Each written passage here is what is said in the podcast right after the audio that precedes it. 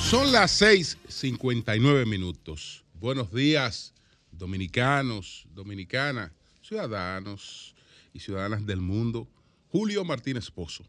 Los comentarios de los temas más importantes en el programa de mayor influencia de la radio y la televisión nacionales.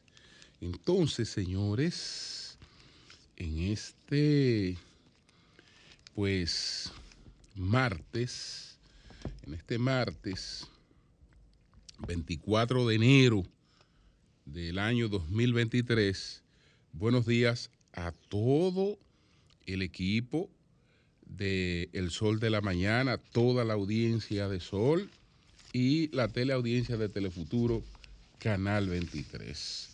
Buenos días a todos y a todas.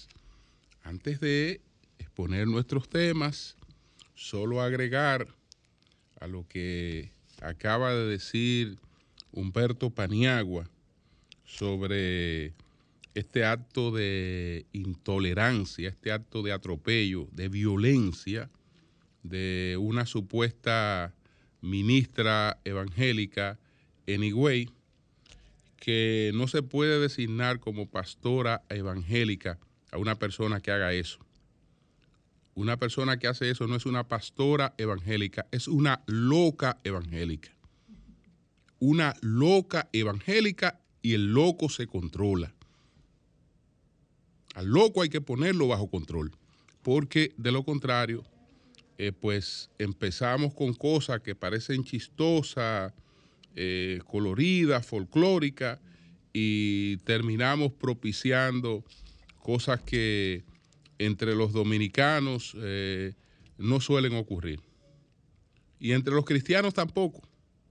Entre los cristianos tampoco, porque los cristianos generalmente eh, se han manejado con un espíritu de, mucha tolerancia, de mucha tolerancia. Eh, entonces, ese tipo de cosas hay que prestarle atención. Pero repito, una persona que haga eso no es una pastora evangélica, es una loca evangélica. Entonces, esa loca en cualquier momento fuga. Esa loca en cualquier momento fuga y pasa a otra cuestión. Pues es una loca suelta que eh, pues produce una cosa como esa, porque a un pastor evangélico no se le ocurre hacer una cosa como esa. Un pastor evangélico no se le ocurre realmente llegar hasta ahí. No se le ocurre bajo ningún concepto llegar hasta ahí. Bueno, señores, miren. Vamos con los temas que tenemos aquí en el día de hoy, eh, pues señalado. Vamos con esos temas. Eh, bueno, CELAT juega al equilibrio, que es la reunión en la que está nuestro presidente en Argentina. Eh, vemos con los cambios que ha propiciado el presidente Abinader que quiere mantener un gobierno fresco. Eh, entonces,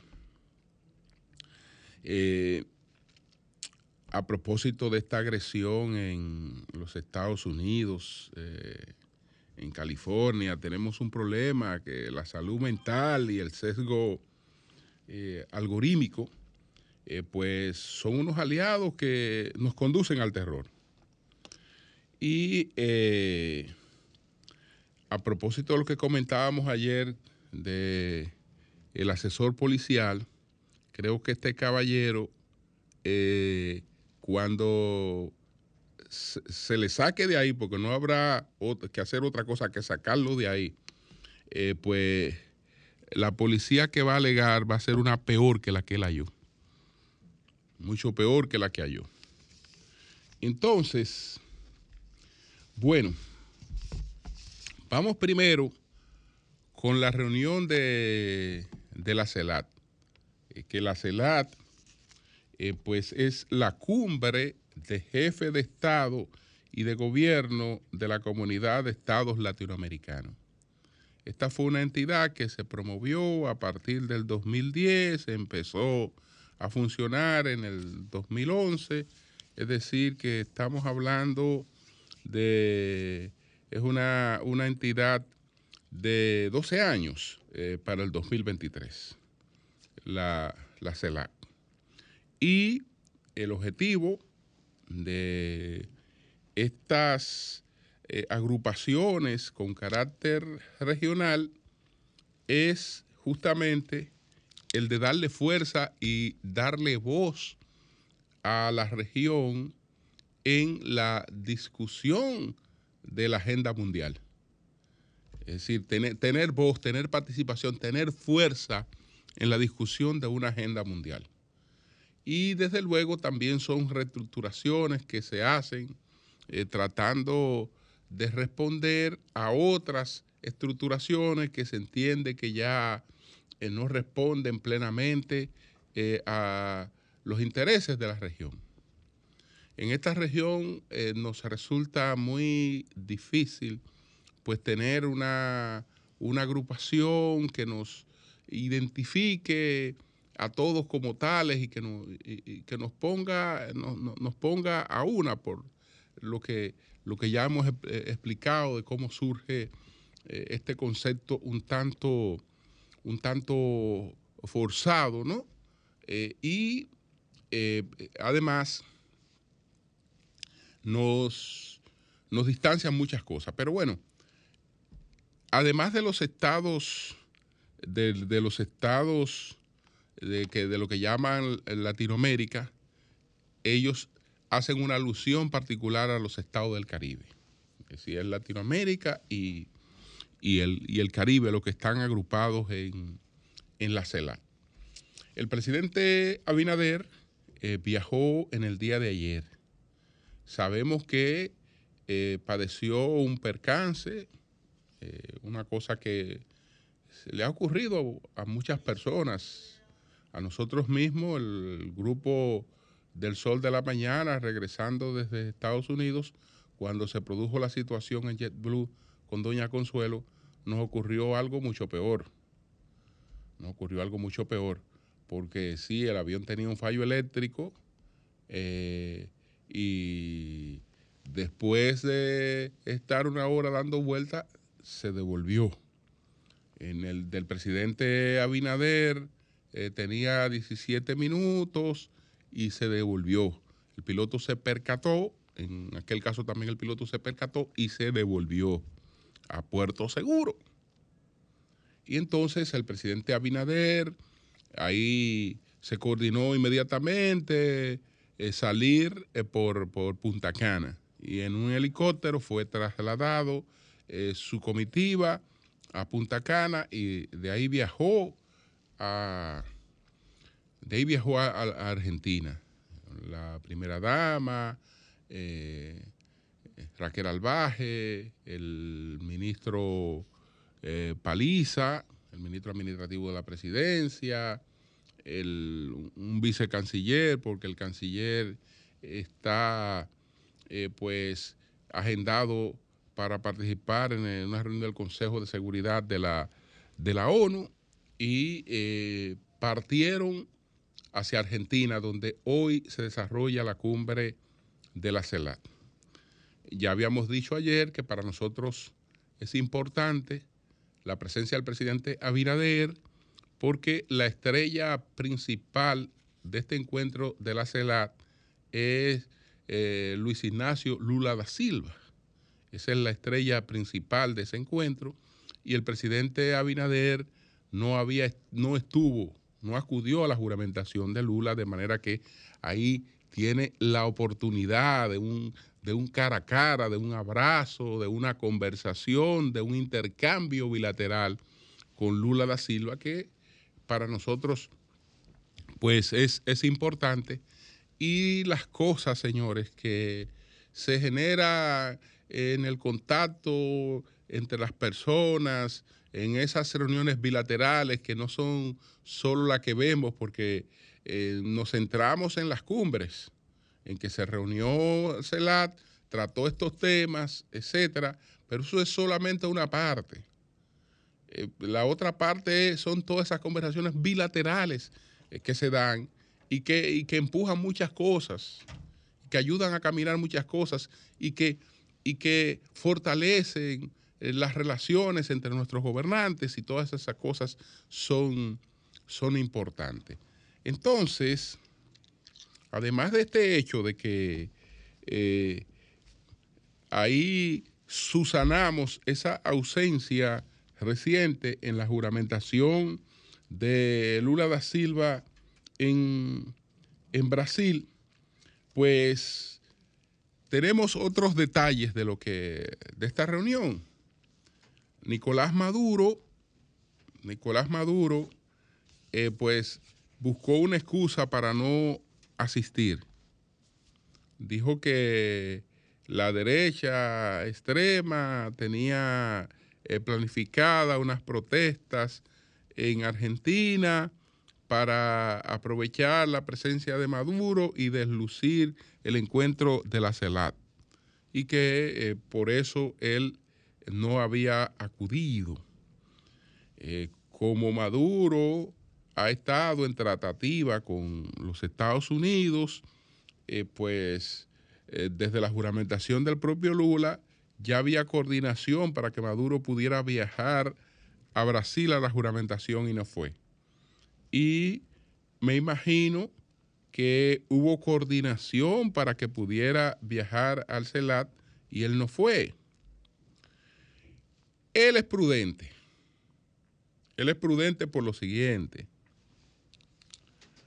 Una cosa es tener entendimiento con el Departamento de Estado de los Estados Unidos, es decir, con el gobierno de los Estados Unidos, pero eso no amarra a la justicia de Estados Unidos. Eso no es, eso, esos son, no son acuerdos homologados por el Departamento de Justicia de los Estados Unidos. Y ya sabemos que entre las distintas agencias en Estados Unidos hay diferencias. Es decir, que en cualquier momento se pudiera eh, producir una, una situación incómoda y aparecer algún juez latinoamericano o alguien que eh, quiera eh, aplicar alguna persecución a crímenes de lesa humanidad, violación a los derechos humanos y una serie de cosas. Es decir, que Maduro no es tonto. Maduro no es tonto al, no considerar suficiente eh, cualquier entendimiento que los hay en estos momentos entre Estados Unidos y Venezuela, entre él y, la gente de Biden, eh, como para estarse presentando en estas en estas, en estas cumbres, porque él sabe que algo, algo pudiera quedar, algún cabo suelto pudiera, pudiera, pudiera quedar por ahí.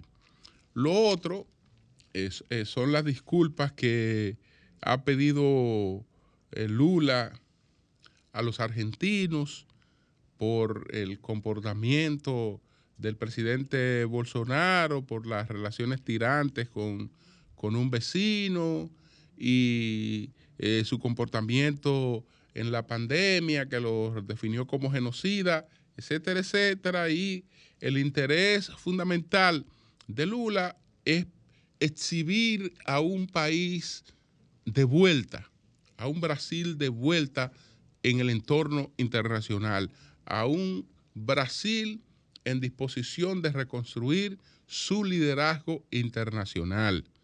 Eh, Brasil eh, es el país que tiene las mejores posibilidades de ponerse a la cabeza de la región porque el otro con el que, puede disputarle esa posibilidad, que es México, eh, no creo que tenga interés en eso. No creo que tenga mucho interés en eso. Entonces esas son las, las dos economías más poderosas de, Latinoamérica, de lo que Napoleón III bautizó como Latinoamérica, que era la unidad de los pueblos latinos de América, con la intención de contener la expansión de el imperio americano que ya empezaba pues eh, a abrirse paso eh, con la doctrina Monroe de América para los americanos y con aquella eh, cuestión del destino manifiesto. Entonces, ¿qué paradoja se da en esta CELAT? Que por ahí es que hablo de cómo esta cumbre juega al equilibrio. Biden está representado en la cumbre, pero ¿quién representa a Biden en la cumbre? Es prácticamente como si no tuviera una representación. Hizo lo mismo que hizo Luis Abinader en la juramentación de Lula, que envió un senador. Aunque el senador que está enviando Biden a esta cumbre de CELAT, que es el senador eh, Chris eh, Doddle, aunque este senador es asesor de Biden para las Américas, pues no es una figura que esté diciendo que Estados Unidos le está dando a esta cumbre la importancia que merece. ¿Por qué? Porque ahí estuviera una que es senadora, pero es una senadora especial, porque también es ejecutiva y decide en el Senado cuando hay empate y preside el Senado cuando está presente. Me refiero a la vicepresidenta de los Estados Unidos o a la figura que esté como vicepresidente de los Estados Unidos. Es decir, esa es una cumbre en el que ante la ausencia de Biden debe estar o el secretario de Estado o la vicepresidenta Kamala Harris. Es decir, que Biden ha menospreciado ese encuentro. Lo ha menospreciado. Y eso dice de con qué criterio se está conduciendo la política exterior y la política hacia la región por parte de los Estados Unidos. Pero mientras se da esa paradoja de que Biden y Estados Unidos eh, van a estar presentes prácticamente de manera simbólica en ese encuentro, Xi Jinping no estará de manera simbólica. Xi Jinping estará ahí. Ahora, ¿cómo estará Xi Jinping? Xi Jinping va a pronunciar un discurso y va a intercambiar con los presidentes allí presentes eh, de manera virtual. Y eso realmente eh, no sustituye una participación directa porque se limita a la formabilidad de escuchar el discurso del presidente, de escuchar la exposición, de hacerle algunas preguntas y no hay ninguna otra suerte de intercambio, pero indiscutiblemente que, que, que se coloca muy por encima de lo que Estados Unidos está haciendo. Si Estados Unidos no le da importancia a esta reunión, a este encuentro, China sí se la da. Aquí estoy yo. Aquí estoy yo. Hablemos. Y hablemos ahora en un, en un mejor momento porque eh, probablemente en el año 2023 la locomotora china vuelva a reactivarse. Esa locomotora china es fundamental para Brasil. Fundamental para Brasil. Eh, tiene incidencia en todos nuestros países, pero es fundamental para Brasil. Entonces, eh, fíjense lo relativa a qué es la economía. Teníamos problemas en la economía porque China estaba cerrada. Y el crecimiento de China en los últimos años ha sido el impulso del crecimiento económico mundial. Bueno, ahora vamos a tener problemas porque China se abrió. Al China abrirse, y eso lo analizaba Davos ahora, eh, entonces viene una sobredemanda de esa apertura china de productos y esos productos pueden tender eh, por la apertura china a un encarecimiento por cuando menos coyuntural. Entonces, eh, ustedes ven ahí dos aspectos distintos y dos manejos totalmente distintos frente a este encuentro que se desarrolla en la CELAT. Es verdad que estos encuentros no pueden no llevan a resoluciones eh, definitorias, que más bien se quedan en enunciados. Más bien se quedan en enunciados y además, además, eh, pues, paralelamente o de manera fáctica, ya van, se van instaurando en, en lo que es el globalismo otras, otras esferas que tienen mayor poder de decisión que una reunión de gobernantes. Hay una, unas siglas, hay unas siglas que debemos acostumbrarnos también. Ayer hablaba del RBU. Hay unas siglas a las que debemos acostumbrarnos. Esas siglas están presentes en todas estas reuniones y tienen mayor poder que todo el que está reunido allí junto. Y entonces la democracia tiene que eh, ver esos desafíos y ver cómo se maneja frente a esos desafíos. ¿Cuáles son esas siglas? Esas siglas se llaman GAFAN. Así como hablábamos del grupo de los BRICS, cuando eh, eh, estábamos hablando de eh, un grupo que quería articular su, poder frente al grupo de los siete, frente a las principales economías que las excluían a ellas, pues articularon un grupo distinto. Este GAFAN no está integrado por jefes de Estado, no está integrado por potencias económicas, está integrado por potencias tecnológicas. Ese, ese GAFAN. Y GAFAN no es otra cosa que una sigla que agrupa a las siguientes empresas. A Google, a Amazon, a Facebook, a, a Apple y a Microsoft. Eso es, eso es lo que llaman GAFAN. Eso es lo que llaman GAFAN y que hoy eh, a través del manejo de la data, del manejo de la información, eh, pues tienen una incidencia determinante en la política mundial y de manera especial en la política en toda nuestra región. Porque eh, pueden predeterminar situaciones y influir en una serie de, de, eventos más allá de lo que uno imagina.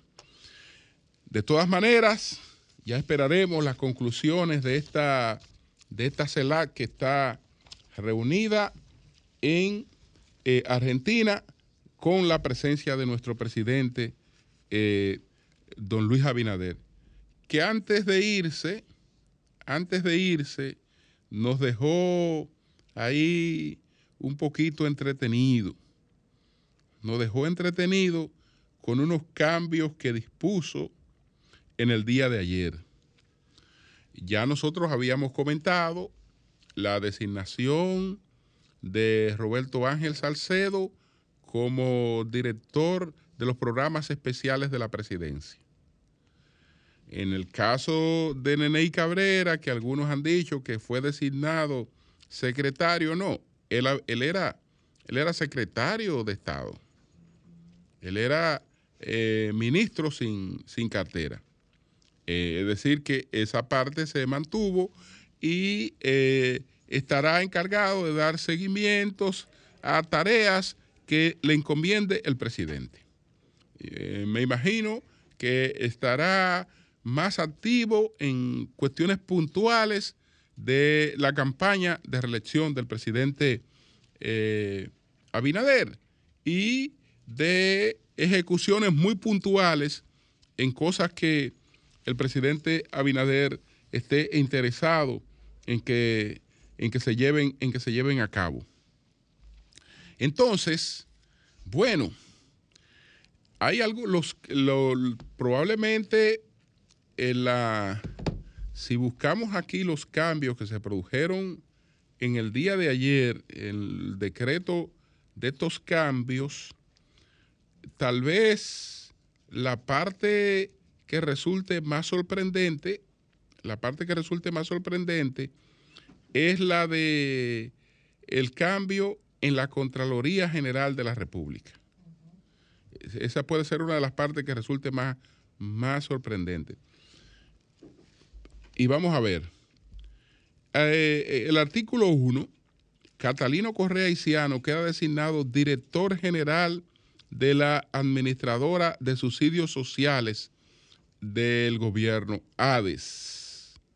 Bueno, eh, Catalino eh, tenía un desempeño eficiente en la Contraloría, no creo que tuviera ninguna eh, situación que provocara disgusto o descontento con su gestión en la Contraloría. creo que más bien el asunto de Catalino Correa y Ciano está asociado a sus aspiraciones políticas.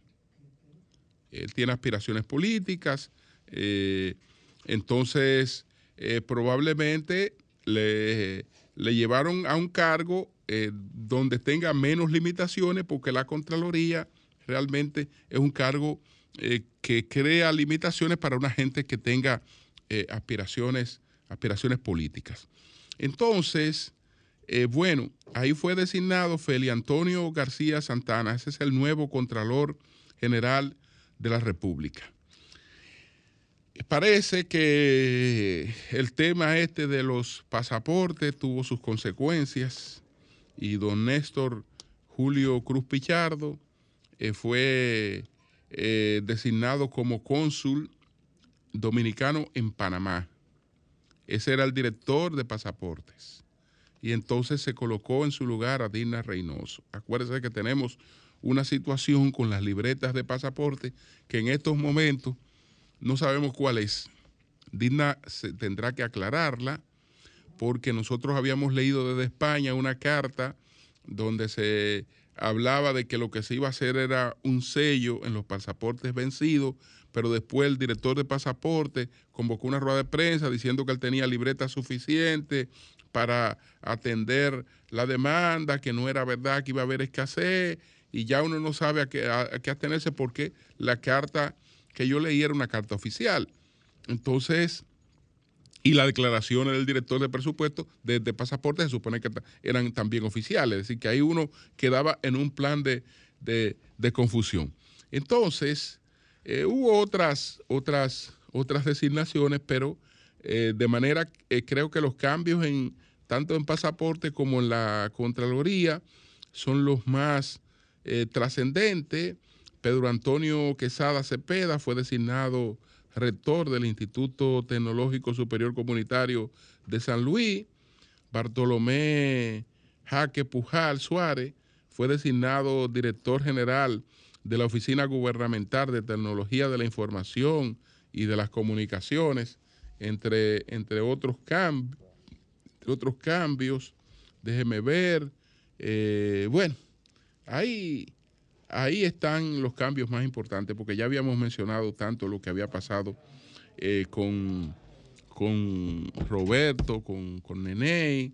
El presidente también cambió tres gobernadoras, etcétera, y eh, es dando, dando la imagen de un gobierno que, que trata de no envejecer, que, que se va renovando, eh, que, se va, que se va energizando.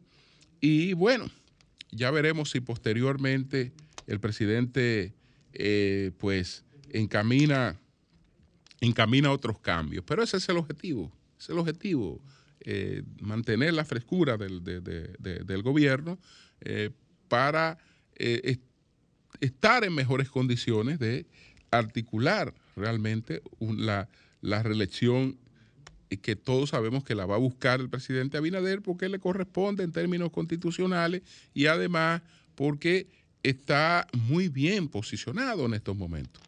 Muy bien. Eh, es decir, que eh, si las elecciones fueran hoy, el presidente tiene amplias ventajas. Ya veremos eh, de aquí a que llegue el momento de llevarlas a cabo. Si esas ventajas se mantienen, se amplían, se deterioran, uno nunca sabe en la política qué, cosas, qué cosas terminan ocurriendo, qué cosas terminan eh, eh, dominando. Quiero lamentar esto que, esto que ocurrió eh, ayer en los Estados Unidos. Estamos hablando de 11 personas muertas con el asesinato que se produjo eh, en un lugar de diversión que se llamaba eh, Monterey Park, eh, de un barrio asiático, otro señor de aspectos asiáticos, pues se le ocurrió celebrar el Año Nuevo Chino saliendo a matar personas. Y mató 10 y después que ya él se vio eh, perseguido, capturado, rodeado, él se dio, él se dio un tiro. Eh, se había producido en, en- en- California también eh, el día 15 eh, otro hecho y en ese hecho murieron seis personas. Seis personas. A lo que hemos tenido siempre, porque eh, siempre hemos tenido cuotas de, de fanatismo, eh, pero esas cosas, eh, la más de las veces están asociadas al tema de la salud mental. Pero esa salud mental, esa salud mental, hoy y después de la pandemia, más deteriorada que nunca. Y además, entonces, en un mundo eh, supuestamente muy comunicado, muy comunicado, tenemos que los individuos que cultivan esta mentalidad, que cultivan esta mentalidad, eh, son presos previo de la sin razón, porque no tienen oportunidad de ver ninguna opinión distinta a las suyas. Ellos son víctimas de un asunto que se llama hoy filtro burbuja. Filtro burbuja. El filtro burbuja lo que va a hacer es que te va a llevar a ti a los contenidos de las cosas que ya previamente se han identificado con tus gustos y tus preferencias. Pero el filtro burbuja entonces te conduce a la llamada cámara de eco. En la cámara de eco, ¿qué es lo que tú vas a ver? Tú lo que vas a ver es la reproducción de tus propias opiniones y las razones de tus propias opiniones. Y eres un individuo que te va a encerrar en, en- en eso.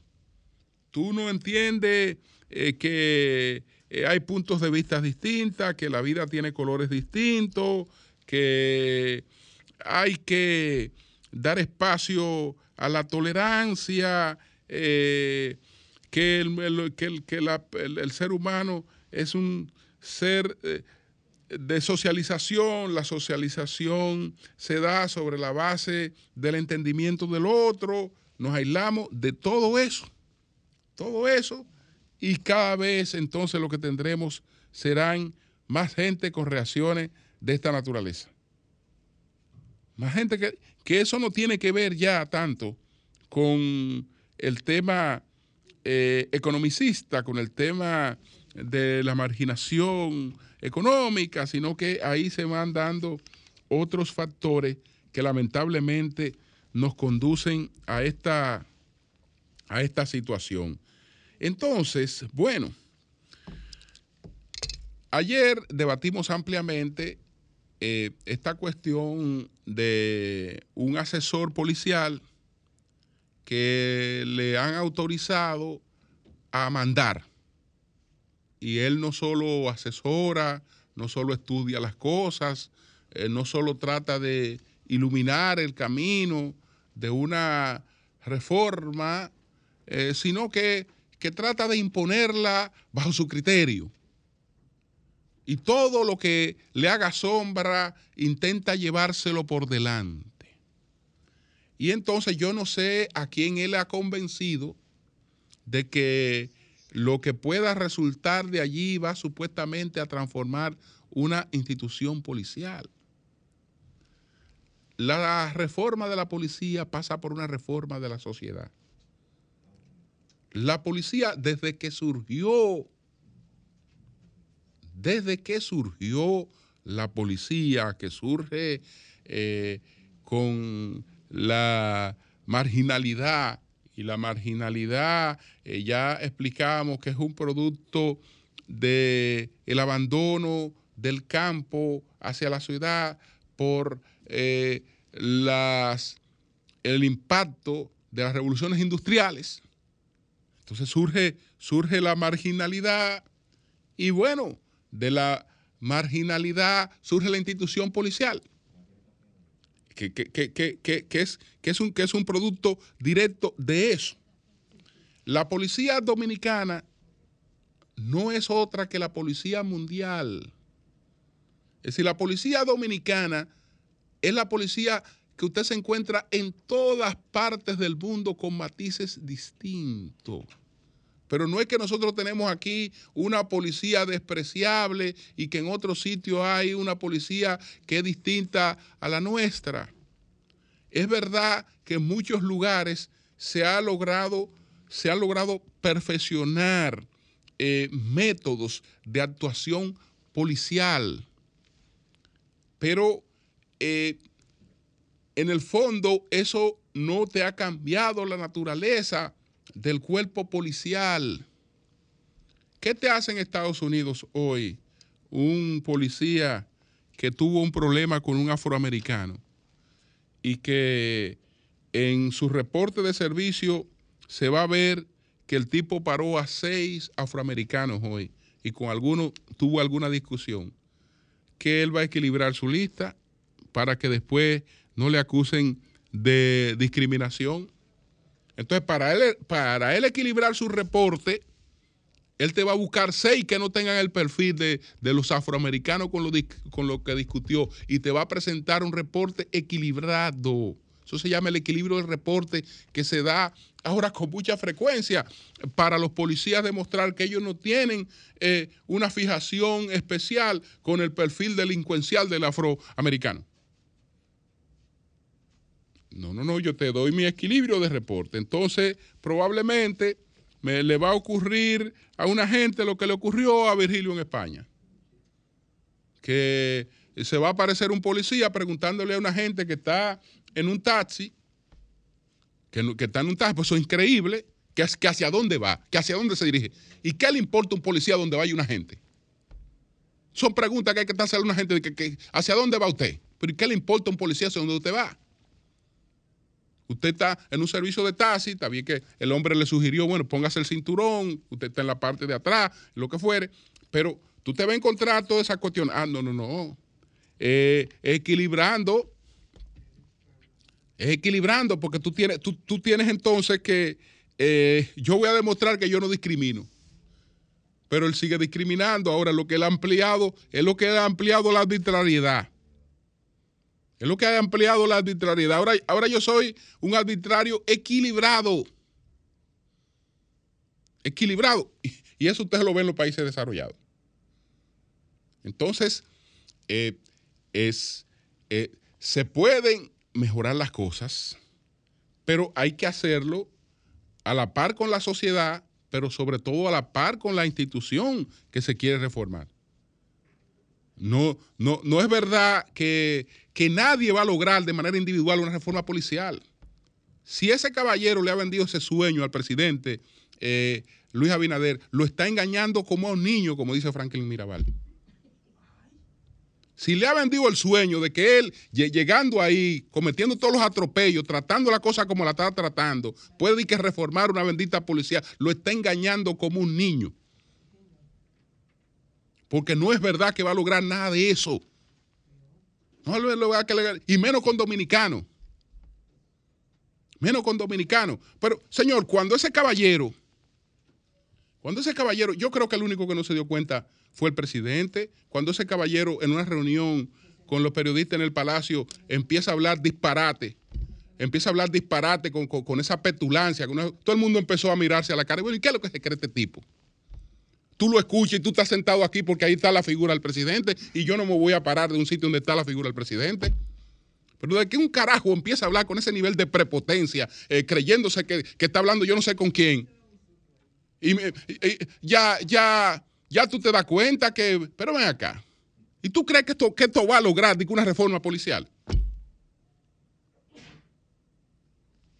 Cambio y fuera.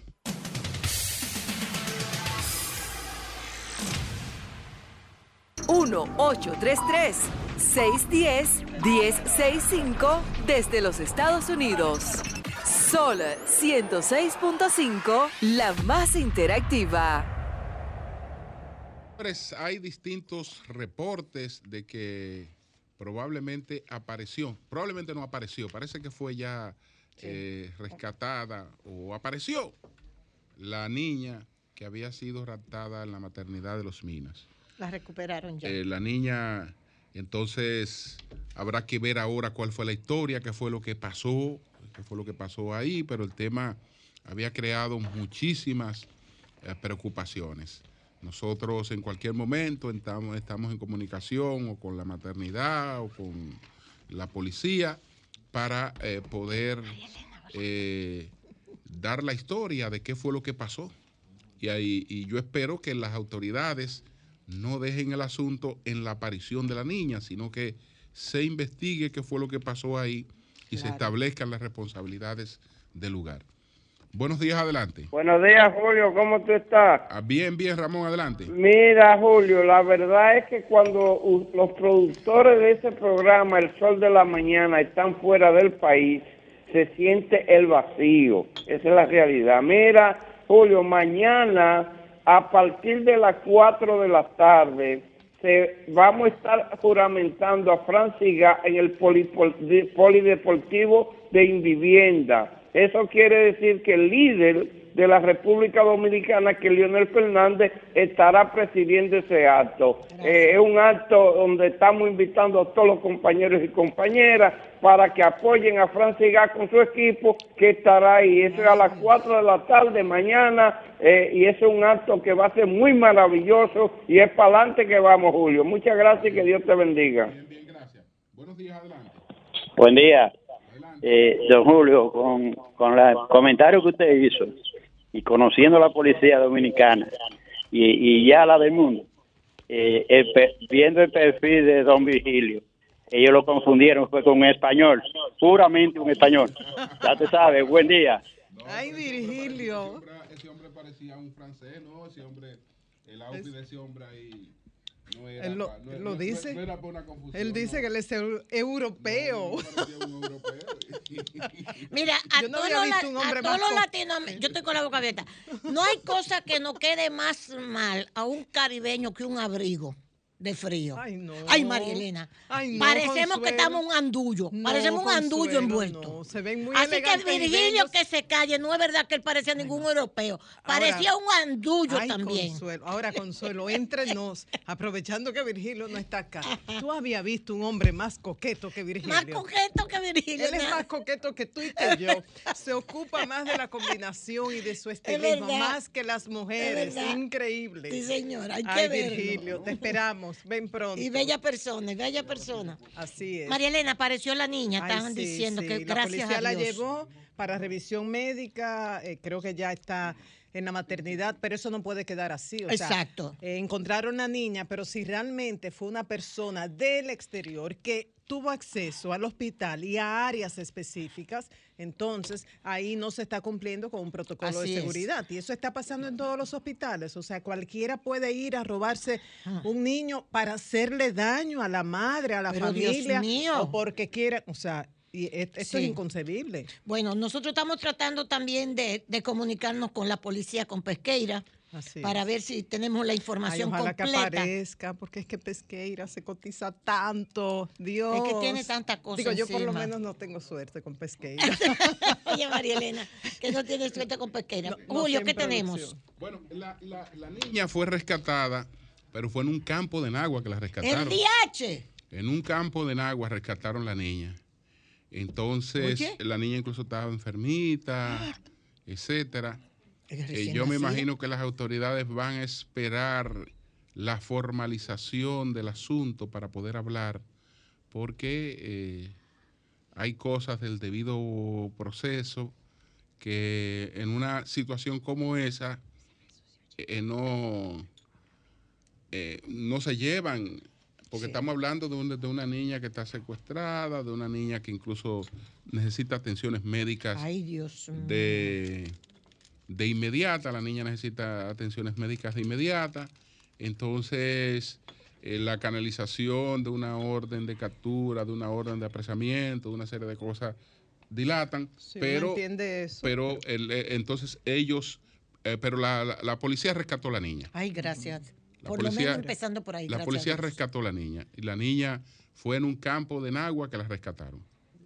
Entonces, Entonces- aquí hay dos ser. preguntas. Sí. Uno, el por qué. ¿Se le quería hacer daño a esa madre, a esa O, familia? o que la niña, ¿para qué, ¿para qué se la llevaron? ¿Por Sí. qué? La- el motivo. Y lo otro, la, lo débil que es la seguridad en ese hospital. Que una persona puede, extra- si es del hospital, extrae esa niña. Eso estuvo Y si viene de planeado, ¿eh? afuera, claro. Eso no es que diga lo que cojan mi. Pero Eso entonces estuvo dice- planeado para que pudieran, esa es la niña que se va a llevar, quién se la va a llevar y a dónde se la van a llevar. El motivo. Y lo que dicen, las No cámaras de seguridad, la mayoría no funcionan. Y Oh, oh. cualquiera que entre a emergencia, de emergencia va a otras A otra- áreas del hospital. claro. Entonces. Bueno. Buenos días, adelante, buenos días. Buenos días. Adelante. Buenos días, Julio. Adelante. Buenos días, María Elena. Buen día. Buenos días. ¿Cómo están todos? Adelante. Zeneida Guzmán, Santo Domingo Norte. Bueno, en nuestro país pasan cosas que cuando la investigan saben que hay una, una mano mafiosa y, y también tráfico de órganos. Tienen que investigar bien, porque aquí siempre se queda la cosa en que le van a hacer daño a la madre.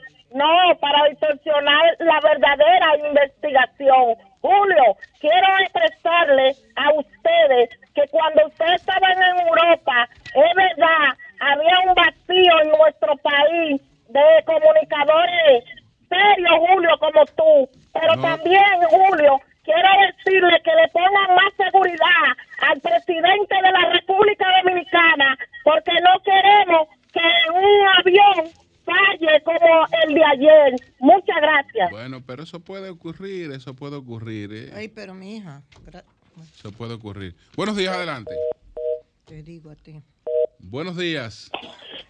Muy buenos días, Julio. Adelante, adelante. Merante, saluda, bendiciones al equipo, doña Consuelo. Hola. Elena. Buen día. No, mira, a- eh, yo veo que Fellito, eh, me gusta, me gusta la, la forma que él tiene con relación a que cuando se abre una zanja, de una vez eh, manda él para que se le se, se tape esa, esa, ese material que se sacó ahí, se tape esos hoyos. Y eso es bastante importante. Yo creo que él ha cambiado la metodología. Y eso es muy importante, Julio, porque ya estamos cansados de cuando se abre una zanja, se quede abierta. Y él de una vez hasta- está resolviendo ahora mismo. Pase muy buenos días, Julio. Bien.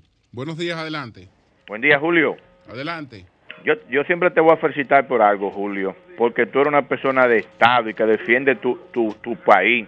Yo te voy a decir algo, Julio. En meses pasados, yo después que yo veo Fitur y esa campañita que le querían montar eh, gente de oposición diciendo, suerte que la pararon. Para mí que Danilo, que siempre ha sido un estadista grande, parece que dijo, paren eso.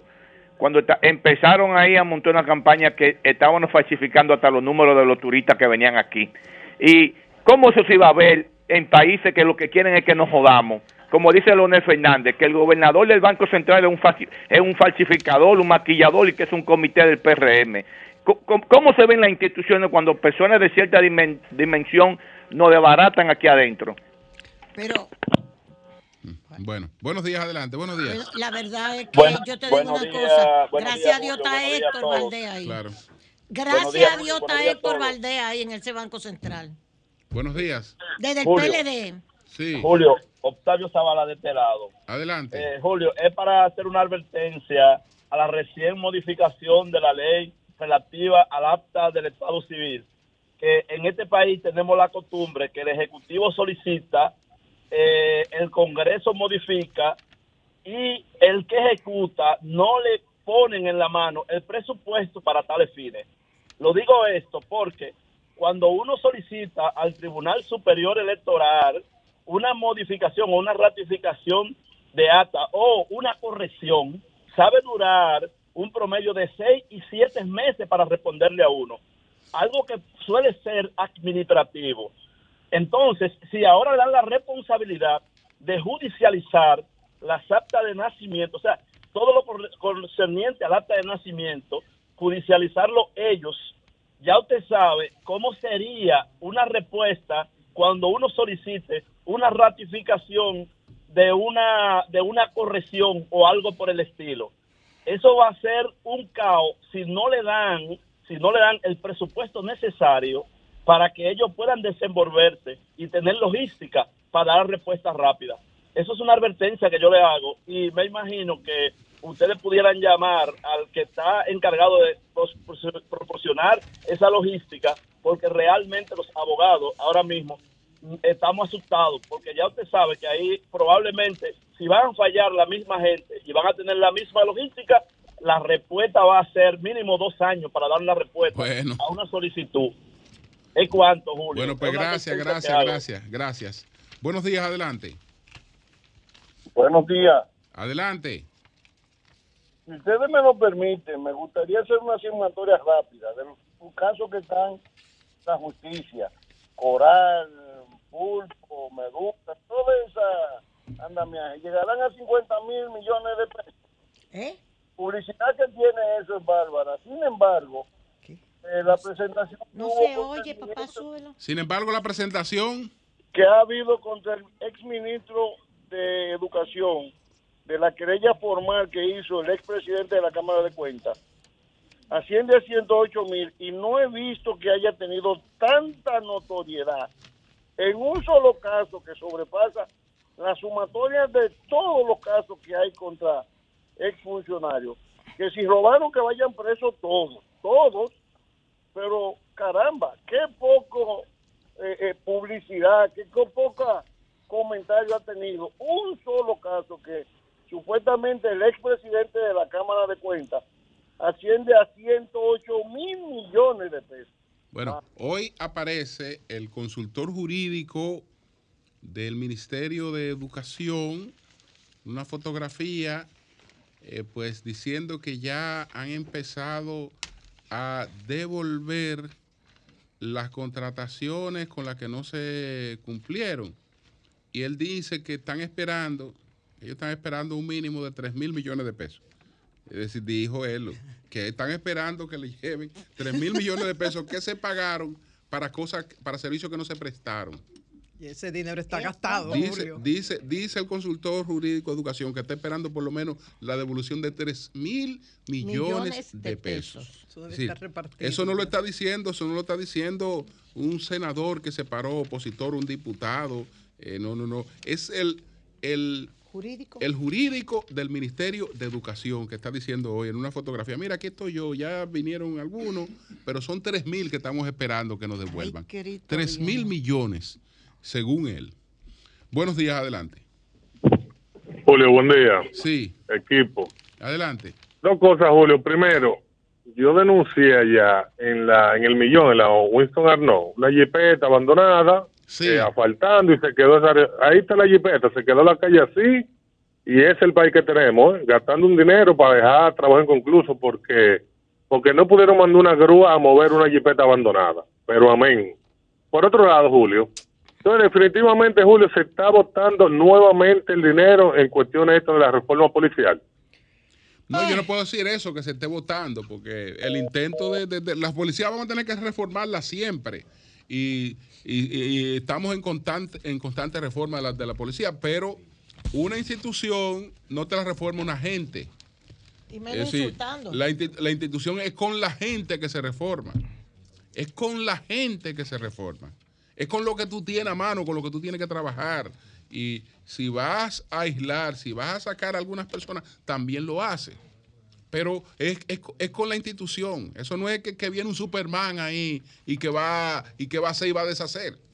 Es un Superman que viene y va a hacer y va a hacer porque sabe, sabe más que todo el mundo, es el único que sabe, etcétera. Eso va a ser un disparate.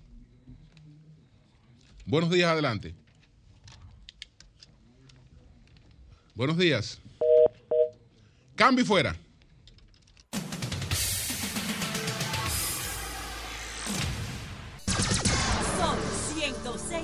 106.5. Bueno, señores, continuamos con el sol de la mañana. Son las 8 5 minutos. Buenos días, doña Consuelo. Adelante. Gracias. Señores, buenos días. Permítanme decirles que nos alegramos mucho de que haya aparecido la niña, pero queremos saber los detalles, como dice María Elena, de cómo fue que se pueden robar un niño de un hospital. ¿Ok? ¿Y por qué? La razón. ¿Y quién? ¿O quiénes? O sea que estamos a la espera de todas esas informaciones. Tan pronto las tengamos, pues se las se las vamos a comunicar a ustedes. Mire, lo del pasaporte, indudablemente digna la esposa de Pacheco. Tengo que decirlo así porque, eh, eh, eh, ¿cuál es el apellido de Digna? Reynoso. Reynoso, ah, carajo, Digna, perdón. Pero es la esposa de Pacheco. O Pacheco es el esposo de te iba a Digna. decir, que espero que en algún momento digan Pacheco, el esposo El de esposo Digna. de Digna. Pero es que ellos se llevan muy bien, gracias a Dios. Un matrimonio muy bien avenido. Digna va a hacer un trabajo, donde quiera que Digna llega, hace un buen trabajo. Ahora, ¿por qué este señor tenía la idea de que con un sello, con un matasello, chuquiti, uno iba a poder prolongar la vida de un pasaporte, como me- nos estaba diciendo Luis Ramírez. Vete a España con un sello. Dije, no, mire mi pasaporte, mire el sello que dice. No te iban a dejar entrar ni a una discoteca con ese sello. Lo que parece ser es que estaba esperando o había solicitado, es lo que me mandan a decir, el pasaporte electrónico y ni pidió de los pasaportes viejos y los electrónicos si los pidió no les han llegado. Sería bueno que Digna aclarara si es verdad que nosotros vamos, que sería muy importante ir para el pasaporte electrónico. ¿Ok? Que ya se está usando en muchas partes del mundo.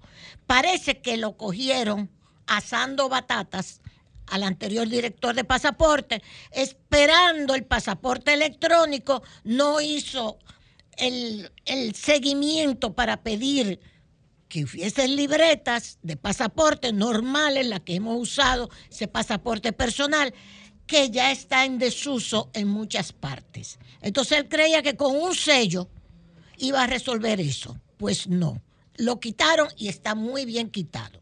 ¿Ok? Ok, digna. Resuelve lo del pasaporte electrónico si es así. Señores, la CELAC comienza hoy, nuestro presidente está allá. Hay algo interesante en la CELAC. Creo que Julio lo destacó. Y me parece muy bien, Julio, que lo destacaras. ¿Quién representa a Estados Unidos en la CELAC? Prácticamente nadie. Nadie. Nadie. ¿Ustedes se acuerdan la cumbre de los Free Amigos que se acaba de realizar en México? Canadá, Estados Unidos y México. Cuando López Obrador le dijo a Estados Unidos en su discurso, póngannos atención a América Latina, a nosotros en América Latina, porque López Obrador no habló por México, habló por América Latina. Póngannos atención, los Estados Unidos siempre nos ha tratado como un patio trasero, que es lo que somos para Estados Unidos. Siempre.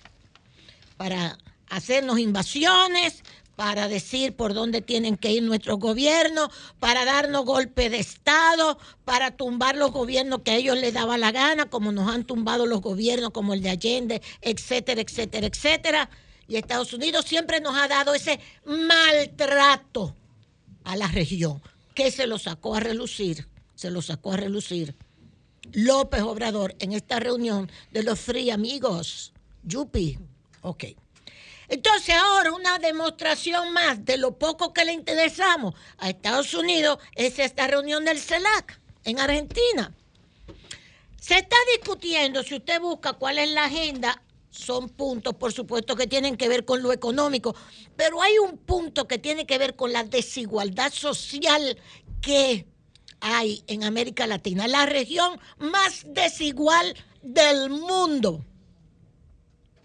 Señores, estamos catalogados como la región más desigual del mundo, América Latina. Al lado de fortunas inmensas, pobrezas inmensas, más una población indígena que los que hemos ido a algunos de los países de América Latina y vemos esa población indígena, miren, eso llora ante la presencia de Dios. Ver los inditos, el maltrato, el desprecio que le tiene la población blanca de los españoles, pues hombre, a esa población indígena. Eso nada más se compara con el- el desprecio que los blancos en Estados Unidos le tenían a los negros esclavos norteamericanos en Estados Unidos. Pero, pero esto es peor, esto es peor, porque en Bolivia, y eso me lo contaba un argentino que trabajó muchos años en Cuba también, el profesor Vasconi, con un paquetico de aspirina, una indígena boliviana se pasaba el día entero arrodillada en la plaza, esperando vender esas seis aspirinitas, haciendo sus necesidades ahí mismo, sin comer, sin tener agua para beber. Cientos y cientos y miles de indígenas. Mujeres también con sus trajes típicos, arrodilladas en las plazas, esperando vender algo. Eso nosotros no, no lo hemos visto. En estos países, por supuesto, eso no se ve. Por eso es que sale un Evo Morales en un país como este. Por eso es que en esta cumbre de la CELAC, Estados Unidos, como siempre, no nos presta atención. China, que tiene muchos negocios ya en América Latina, y Julio lo destacó también, sí le pone atención. Sí le pone atención por las inversiones chinas que hay ya en América Latina y en el mundo. Porque es que esa es la diferencia del descuido que Estados Unidos tuvo con el modelo neoliberal, con el mismo modelo neoliberal que se desindustrializó Estados Unidos. Se desindustrializaron. No, no, llévate todo eso, llévatelo para allá, para China, para la India, para Turquía, para República Dominicana. Llévense toda esa te- tecnología, llévenselo todo para allá. Fabriquen allá. Y ahora Estados Unidos quiere recobrar en el mundo su papel industrializador. Y tiene problemas. Por eso es que ha prohibido que le envíen a China la importación, que China haga importaciones de los chips más modernos que Estados Unidos diseña. Para que China no les siga cogiendo, robando, robando, ¿eh? Si es para robar, se roba la tecnología de los chips, de los semiconductores. Y es una guerra que hay con China, con China, más que con la propia Rusia, por el predominio mundial económico, comercial, que Estados Unidos se dejó colocar en una posición para que China fuera el gran proveedor de mano de obra barata y el gran proveedor como Google. Apple no fabrica un solo teléfono en Estados Unidos, lo fabrica en su fábrica en China. Dicho sea de paso,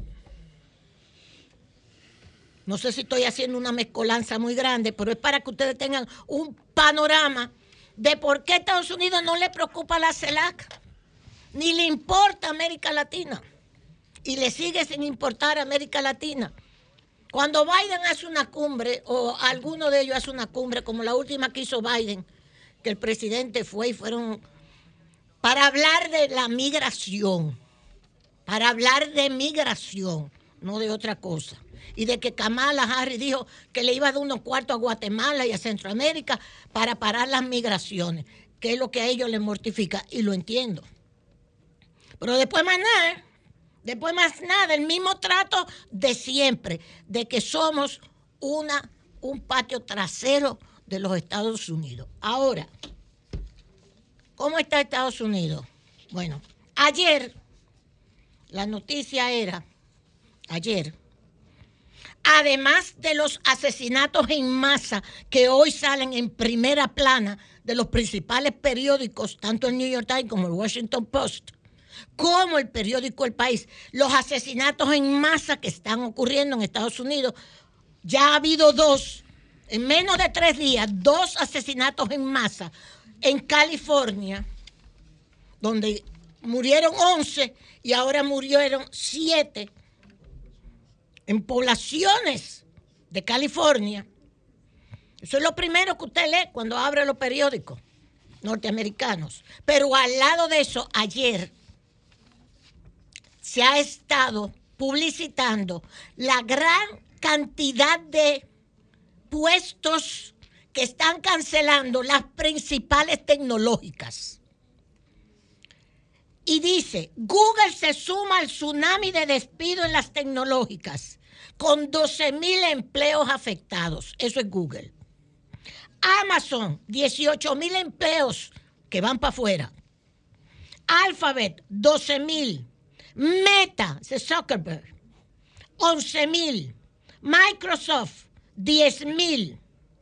Salesforce, 8 mil. Snapchat, 6.400. Jetir, 5.980. Cisco, 4.100. Y otros más. Twitter, Twitter de Elon Musk, 3.700. En total, en total, cerca más de 80 mil empleos, cerca de los 100 mil empleos en las tecnológicas que van para afuera. Cancelaciones. Pero no se crean que eso las está afectando, ¿eh? No se crean.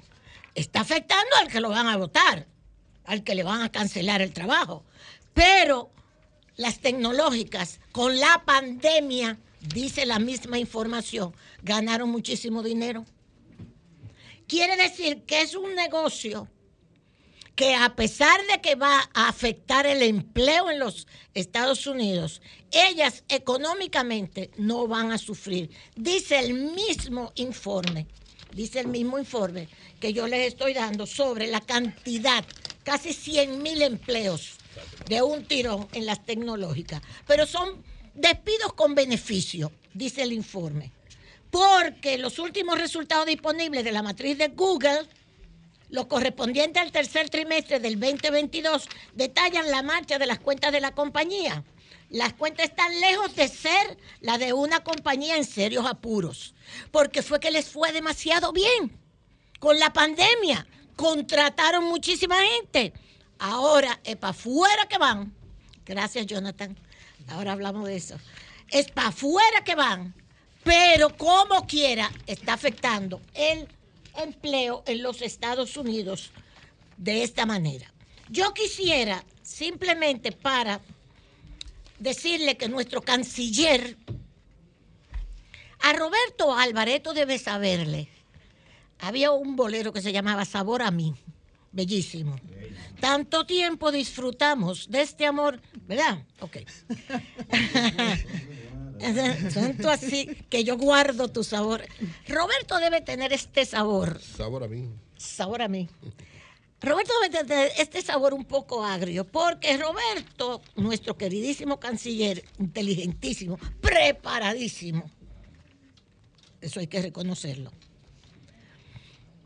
tiene que ir a hacer un discurso al Consejo de Seguridad, insistiendo, sale hoy otra vez, esto es una información de la presidencia, para insistir en la ONU, en el Consejo de Seguridad, sobre la urgencia de resolver la crisis en Haití, que vaya una fuerza de seguridad a Haití, porque, señores, hasta cuatro policías hace dos días que se lo llevaron de encuentro.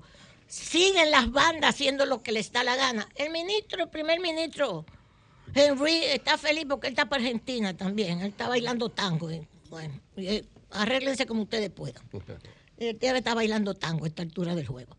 Pero Roberto, que era un defensor de la migración haitiana aquí en el país, y él lo sabe, comenzando por su crítica a la sentencia 168, 13. Una crítica, como la hizo el presidente Luis Abinader también, en la Universidad Autónoma de Santo Domingo, que hizo una crítica a la sentencia 168 que decía, y a mí me lo dijo en una ocasión personalmente el propio presidente, no siendo presidente, sino candidato, frente a Furcal, estábamos Ángela Costa y yo conversando con él, en Elías Piña, que lo fuimos a saludar, antes de él ser presidente, cuando era candidato en la primera ronda, y fuimos a saludarle. Él estaba con Furcal, con el señor Furcal. Y nos dijo, esa sentencia, doña Consuelo, le quita la nacionalidad hasta a mi papá. Nos dijo el presidente. Y yo le dije, no es así, presidente. Yo creo que a usted no le han explicado bien jurídicamente lo que esa sentencia significa. Y Ángela Costa también. Conversamos. Sí, eso es así. Y fue a la UAS e hizo un discurso también en contra de la sentencia 168, que el que lo quiera yo lo tengo grabado. Diciendo lo mismo, que era una sentencia racista, que era una sentencia de... Y Roberto tenía el mismo criterio que el presidente sobre la sentencia 168. Debe serle muy duro, muy duro, porque debe conservar todavía. El presidente dijo en el almuerzo reciente que usted no fue, Sí, gracias. que él ha cambiado de opinión sobre Sí. muchos temas. Absolutamente. Él lo dijo.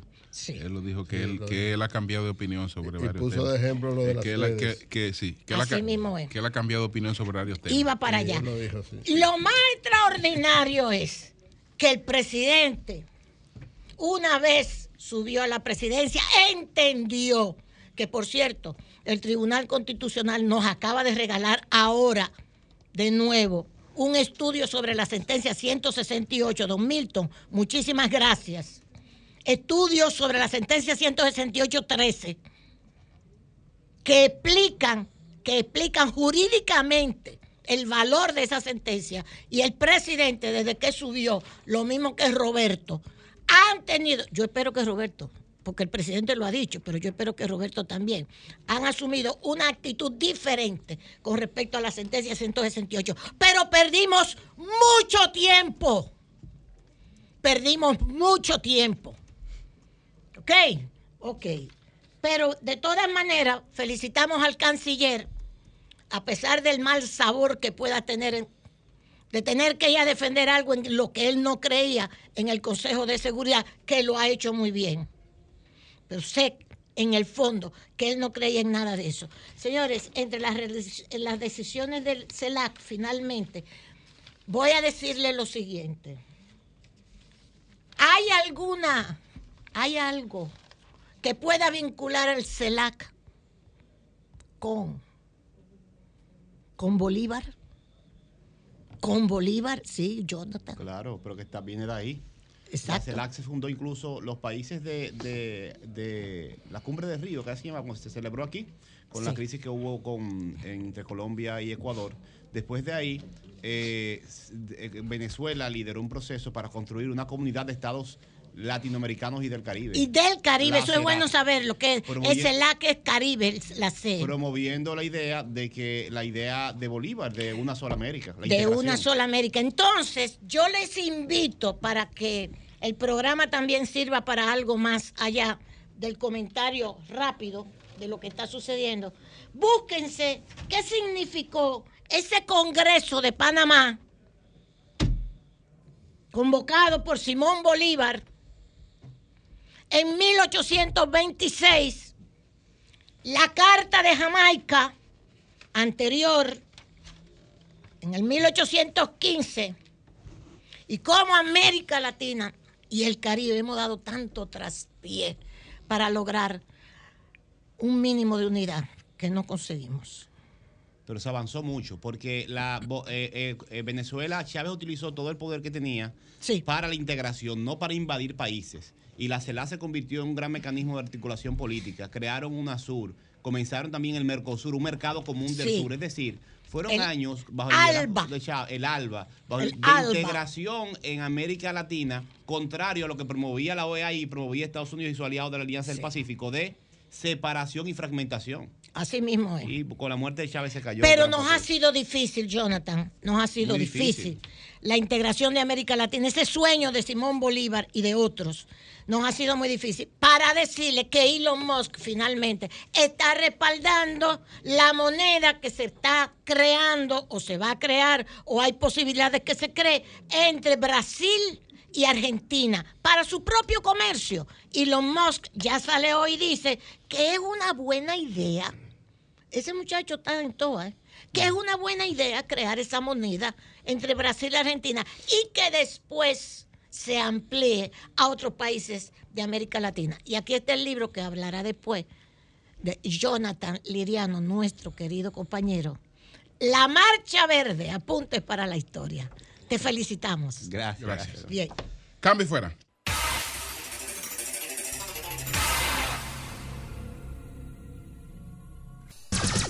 Sol 106.5. 8.31 minutos. Buenos días, Marilena. Adelante. Gracias, Julio. Muy buenos días a todos. No se puede poner en riesgo la vida de un presidente. La vida de cualquier persona es importantísima. Ahora, cuando hablamos de un primer mandatario, estamos hablando de grandes ligas. Por eso, ninguna medida es eh, suficiente, ninguna medida es excesiva. Y ante lo ocurrido en el día de ayer, que tras di- 17 minutos de haber despegado, el piloto decide regresar en ese vuelo en el que estaba el presidente por un desperfecto eléctrico, según informó la presidencia, uno tiene derecho a hacerse ciertas preguntas buscando la seguridad del primer mandatario. Lo primero, contamos en el país con un protocolo de seguridad para los vuelos del presidente, un riguroso, estricto protocolo y que se cumpla. Lo ocurrido en el día de ayer es algo que está dentro de lo normal. Julio explicaba más adelante que el mismo equipo de Sol de la Mañana había enfrentado situaciones como esta. De seguro que a muchos de ustedes les ha pasado. ¿Esto se inscribe dentro de lo normal o no? ¿Fue algo de precaución, de prevención, como dijeron oficialmente, o se trata de una emergencia? Se habla de un desperfecto eléctrico. ¿Qué causó este desperfecto eléctrico? ¿Es cierto que había humo en la cabina? ¿Este humo fue producido por esa falla eléctrica o por otras razones? qué susto. Otra pregunta que uno se hace. ¿Con qué criterios se escoge la empresa de aviación que se va a contratar para transportar al presidente Luis Abinader?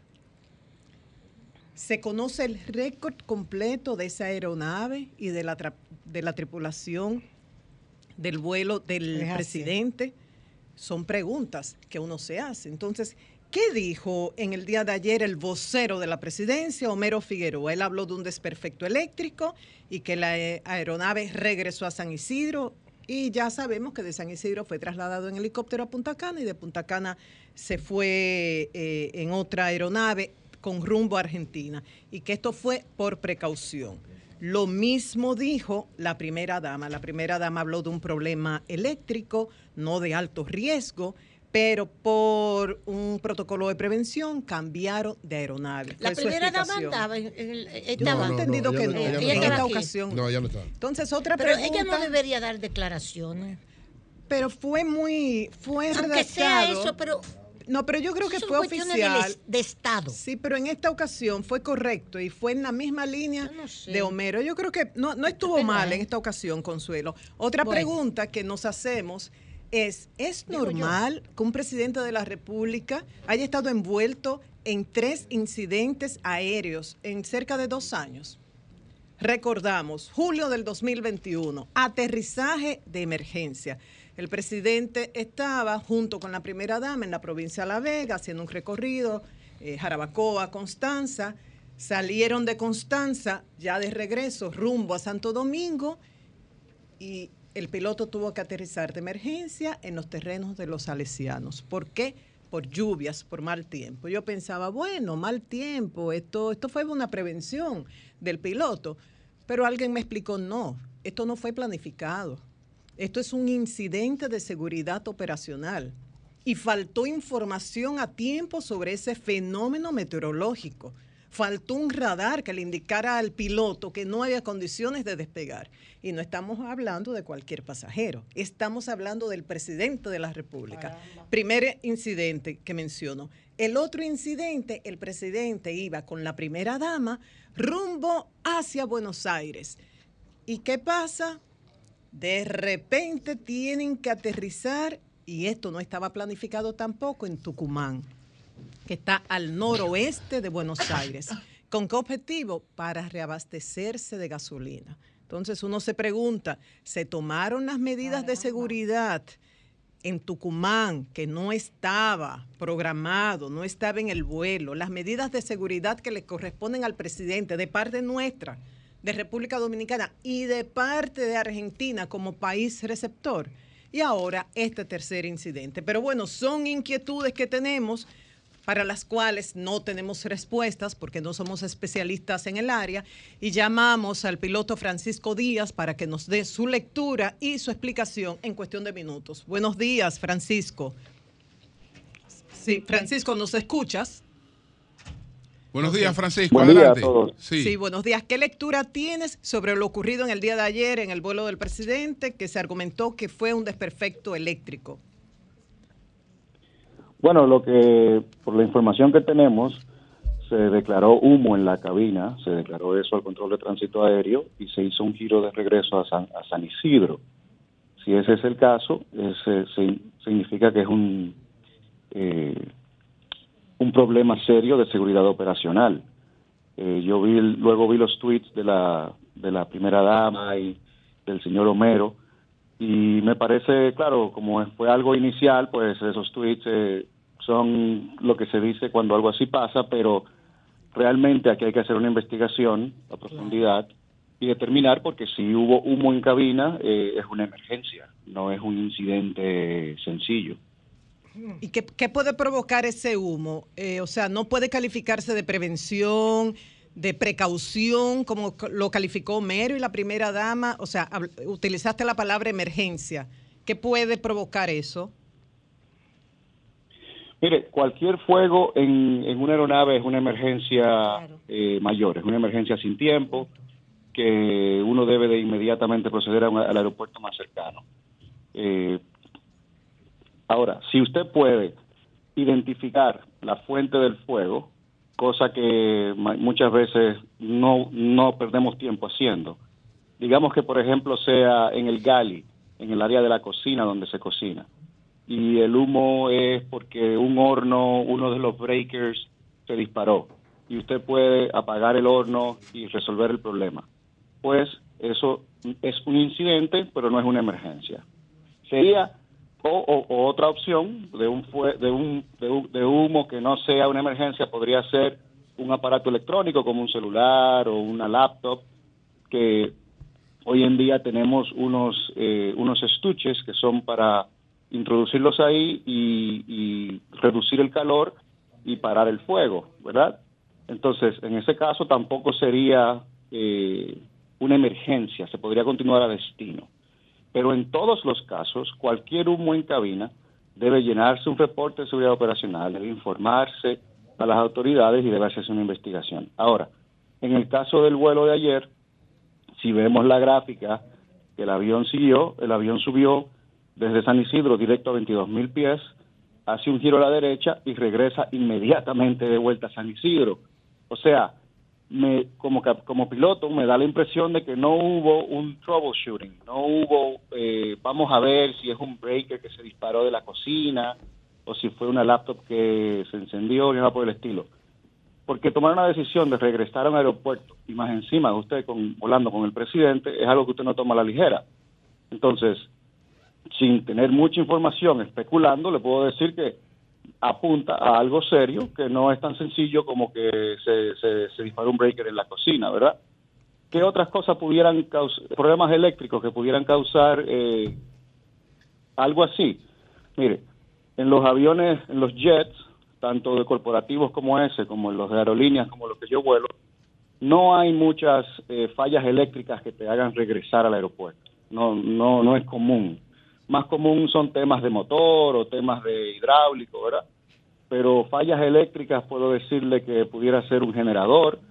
Eh, normalmente esos aviones tienen un generador por motor, más uno en, lo que se llama el APU, ¿verdad? Eh, normalmente eso no causa que usted regrese, dependiendo eh, si tiene el APU deferido o no, etcétera. Puede ser una falla de un sistema, de, un, de uno de los buses completos del sistema eléctrico. Es una falla importante, debe de regresar al aeropuerto. Eh, puede ser una falla del sistema de presurización, el cual normalmente es eléctrico. Eso es una falla importante porque el avión no logra presurizarse, que es donde usted puede respirar, ¿verdad? Eso pudiera ser una de las causas que llevaran al descenso de, que pareciese un descenso de emergencia que ellos hicieron. O sea, ah, las fallas que son menores son muy pocas, las demás son todas fallas mayores. Por lo que, por la forma como se actuó, a mí me da la impresión de un, de un, de un incidente de seguridad operacional eh, de importancia. Tres incidentes aéreos en los cuales ha estado envuelto el presidente, recordamos. El aterrizaje de emergencia en Jarabacoa, el aterrizaje no planificado en Tucumán y el de ayer. ¿Esto es, está dentro de lo normal, de lo aceptable o llama la atención? No, no está dentro de lo normal porque el presidente ha estado, eh, eh, ha sido presidente por solo dos años, o sea, en dos años tres incidentes es bastante. Eh, cabe recordar que la, ayer, el vuelo de ayer, era una empresa que según la- lo que encontramos en, en, en Flightradar en internet de los Estados Unidos, que estaba, que era la que opera esa aeronave, se llama Journey Aviation, tiene una pésima reputación de seguridad operacional aquí en la Florida. Pésima. no, no, espera, espera, Repite, repíteme eso, Francisco, repite, Que la empresa tiene una pésima reputación de seguridad, la empresa en la que iba a viajar el presidente. Repite, Así Francisco. es. Mire, Eh, amplía Mire, eso. Los Estados Unidos. Adelante. Los Estados Unidos es un país muy grande y hay empresas buenas y hay empresas malas, ¿verdad? Entonces, Journey Aviation, que es la empresa que estaba eh, sir- sirvi- sirviendo de traslado al presidente, que estaba trasladando al presidente, tiene una pésima, eh, eh, ¿cómo se dice? Eh, perdón, una- esa, esa, esa, esa calificación es porque tú estás viendo un ranking o porque hay casos, evidencia, que se puedan eh, utilizar para de- denominarla así. Sí, claro que sí. Hay casos, hay- ellos han tenido problemas de mantenimiento, han tenido problemas de con la FAA aquí en este- Estados Unidos. O sea, es conocido el tema aquí en el mundo, de- en el mundo corporativo, en el mundo de la aviación corporativa. que- que- que- Bueno. Pero nadie le puede Uh, qué decir declaración a las dado, autoridades. Bueno, Nadie eh, le puede ¿alguna decir al equipo otra- de seguridad del Sí. presidente que no, Ok, adelante, para- que para- no, que no Francisco. contrate esa empresa. Bueno, en la- sí. No se le dice, Mire, no hay nadie que le diga atención, eso al a mí A mí me llama la atención que ellos que ellos contraten empresas así cuando hay empresas grandes que son de muy buena calidad como NetJets ¿eh? que vuelan ese tipo de avión y que se puede y que se puede tener una cuenta allí y, y volar al presidente. El tema de los de los vuelos presidenciales en República Dominicana nunca se ha organizado bien. Nun- No, hay un protocolo. Cuando pasó, por ejemplo, lo de Tucumán, el- la, la Fuerza Aérea no sabía que el presidente había aterrizado en Tucumán. O sea, Eh, me parece increíble que no haya al- alguien allí con un teléfono satelital que informe al gobierno dominicano dónde está el presidente. Claro, sí. Entonces, eh, el uso el uso de aeronaves comerciales, por ejemplo, cuando el presidente se fue a, a Nueva York en Delta o lo que sea, eso en mi opinión es una también es un problema de seguridad operacional porque usted está compartiendo un avión con 150 pasajeros que ahí puede pasar cualquier cosa. Entonces, eh, nunca ha habido como un protocolo bien hecho de, de- del manejo de Mira, de- con relación, wow, qué, qué declaraciones has dado ahí. Con relación al accidente de la semana pasada en Nepal, donde murieron 72 personas, un- uno de los pasajeros grabó, lo- lo- eh, ellos iban a aterrizar y él estaba grabando el aterrizaje y de repente el avión por dentro, la cabina se prendió en fuego. ¿Tú como piloto sabes cuál fue la causa del accidente de Nepal? No, porque como usted sabe, normalmente la causa se determina con el informe final y eso toma tiempo. El accidente en Nepal, el, video más importante es un video que hay desde afuera, desde tierra, donde se ve el avión aproximando y luego hace un giro en final. Eh, eh, la- la- a ver, la impresión que me da es una posible falla de motor izquierdo donde se perdió el control por baja velocidad. O sea, es, un- es una impresión que me da. Nepal tiene un- el país como tal tiene un récord también muy malo de seguridad operacional. Los Estados Unidos le bajó la categoría, categoría 2, y tienen accidentes constantemente. O sea que eh, vaya usted a ver, habrá que esperar el, el informe final y ver qué, cuál fue la causa de ese accidente. Eh, Francisco. Volviendo al tema de los vuelos presidenciales. Sí. Adelante, volviendo al tema de los vuelos presidenciales, decías. Volviendo al tema de los vuelos presidenciales, creo que eh, debemos de no alarmarnos por lo que pasó, pero aprender de estas cosas. Eh, en ninguno de los incidentes que hemos mencionado ha habido una investigación, ha habido un reporte. O sea, para cuando estas cosas pasan es importante que, que no se no se tapen, sino que se que se sepan bien, se analicen y se tomen medidas y se creen protocolos, ¿verdad? Francisco. Porque el, el país, el, el presidente, sí. Francisco, en la, en la escogencia de una empresa como esta puede estar motivada en, en el tema tarifario.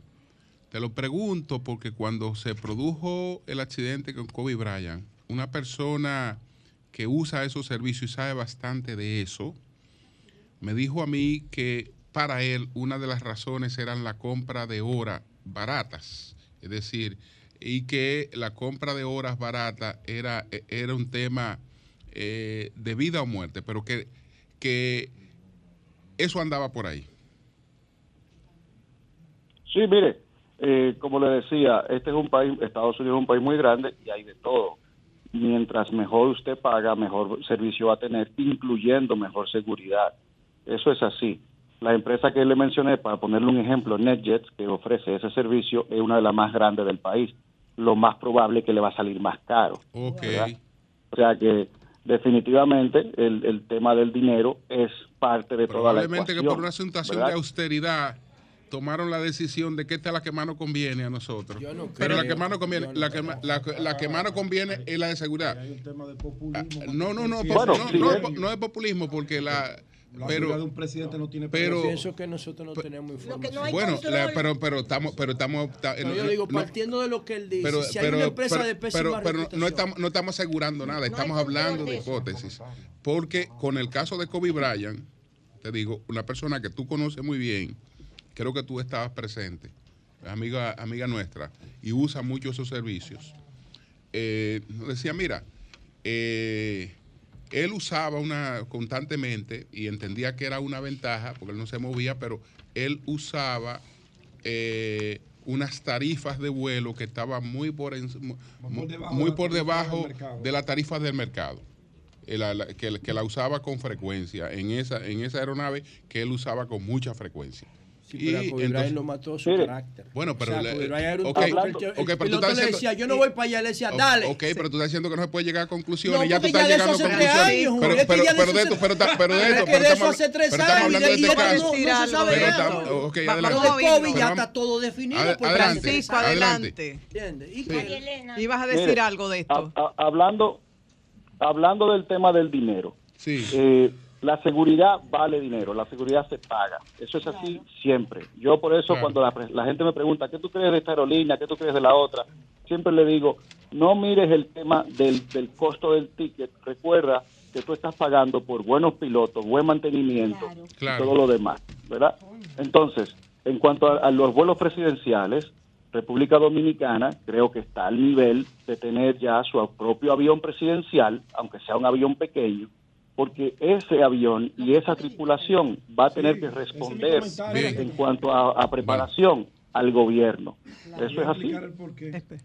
Sí. Sí, bueno. Bueno, pues gracias, Francisco. Bueno, gracias, Francisco. Bueno, Much- señores. Muchísimas gracias. la- la- la verdad es que eh, ahí hay cosas, ahí hay cosas para, para indagar. Insisto, insisto en que probablemente el tema tarifario haya sido determinante para escoger esa línea, porque estamos hablando, también, estamos, habla- estamos hablando de criterios de austeridad. El presidente es muy austero.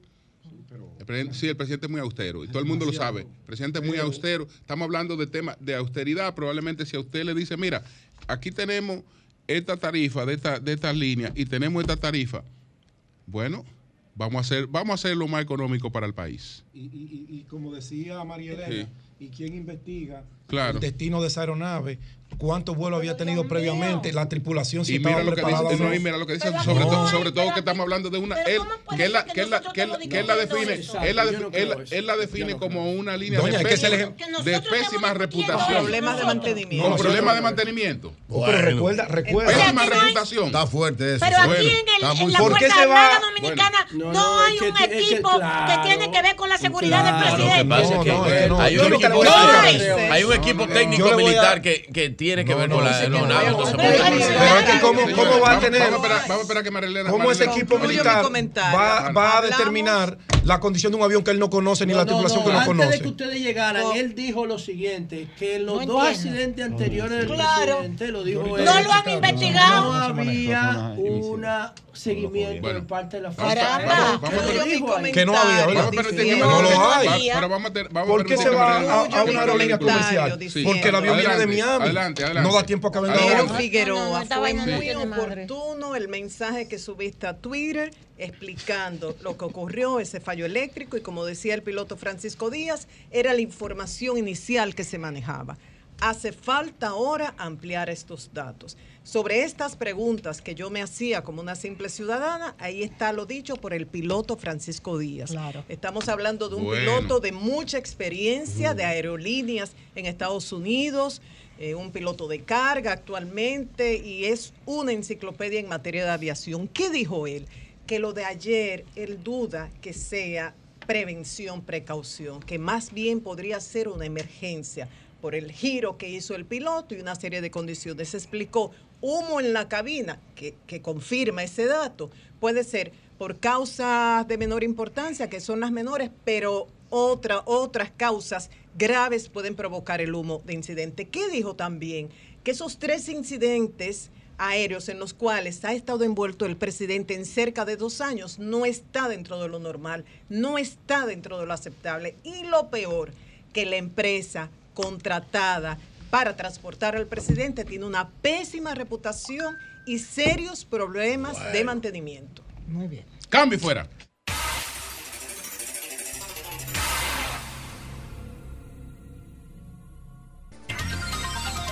Bueno, señores, está circulando el video del apresamiento de la señora en un campo de Nagua eh, que tenía el, el- el niño, el recién nacido, que fue eh, raptado en la maternidad de los Minas.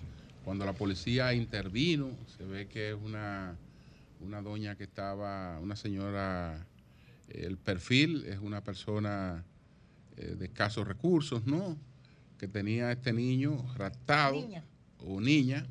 Entonces, eh, se ve la, la- la- la intervención de la policía cuando van eh, pues a, apresarla. Ella, eh, dicen los vecinos que ella fingía estar recién parida, pero que no le habían visto la barriga. Hay problemas mentales. Sí, sí, Sí, sí, sí. sí, sí, parece, parece sí que hay una situación, ese es el perfil que, que da. De todas maneras, pues y la hay que hacerla, ah, eh, sí. La policía actúa rápidamente porque estamos hablando de 48 horas. Eso pasó en la madrugada del sábado, o sea que Así es, así es. Miren, miren ahí cómo se ve cuando la policía entra, entra a la casa. Eso es en un campo de, de Nagua. Y entonces ahí se encuentra con, con la señora, con, con- con el bebé, eh, levantando el mosquitero. Abajo ahí está la, el policía despega al otro que trata de pegársele al niño ahí. para que no- bueno. mujer se el, pro- el protocolo, bueno, el protocolo es el de emergencia, porque tampoco podemos, es de emergencia. Eso, ellos están, ellos tal vez es una, es una situación ahí que, que se han dado. Mira, mira, levantando Y bueno. ya que encontraron la niña, la están, está bajo supervisión médica. La pregunta es, ¿esa señora fue a buscar un niño así, punto? Pero parece, ¿O fue María Elena, porque ella está acurrucada con la muchachita. Sí, sí. Casi lactando.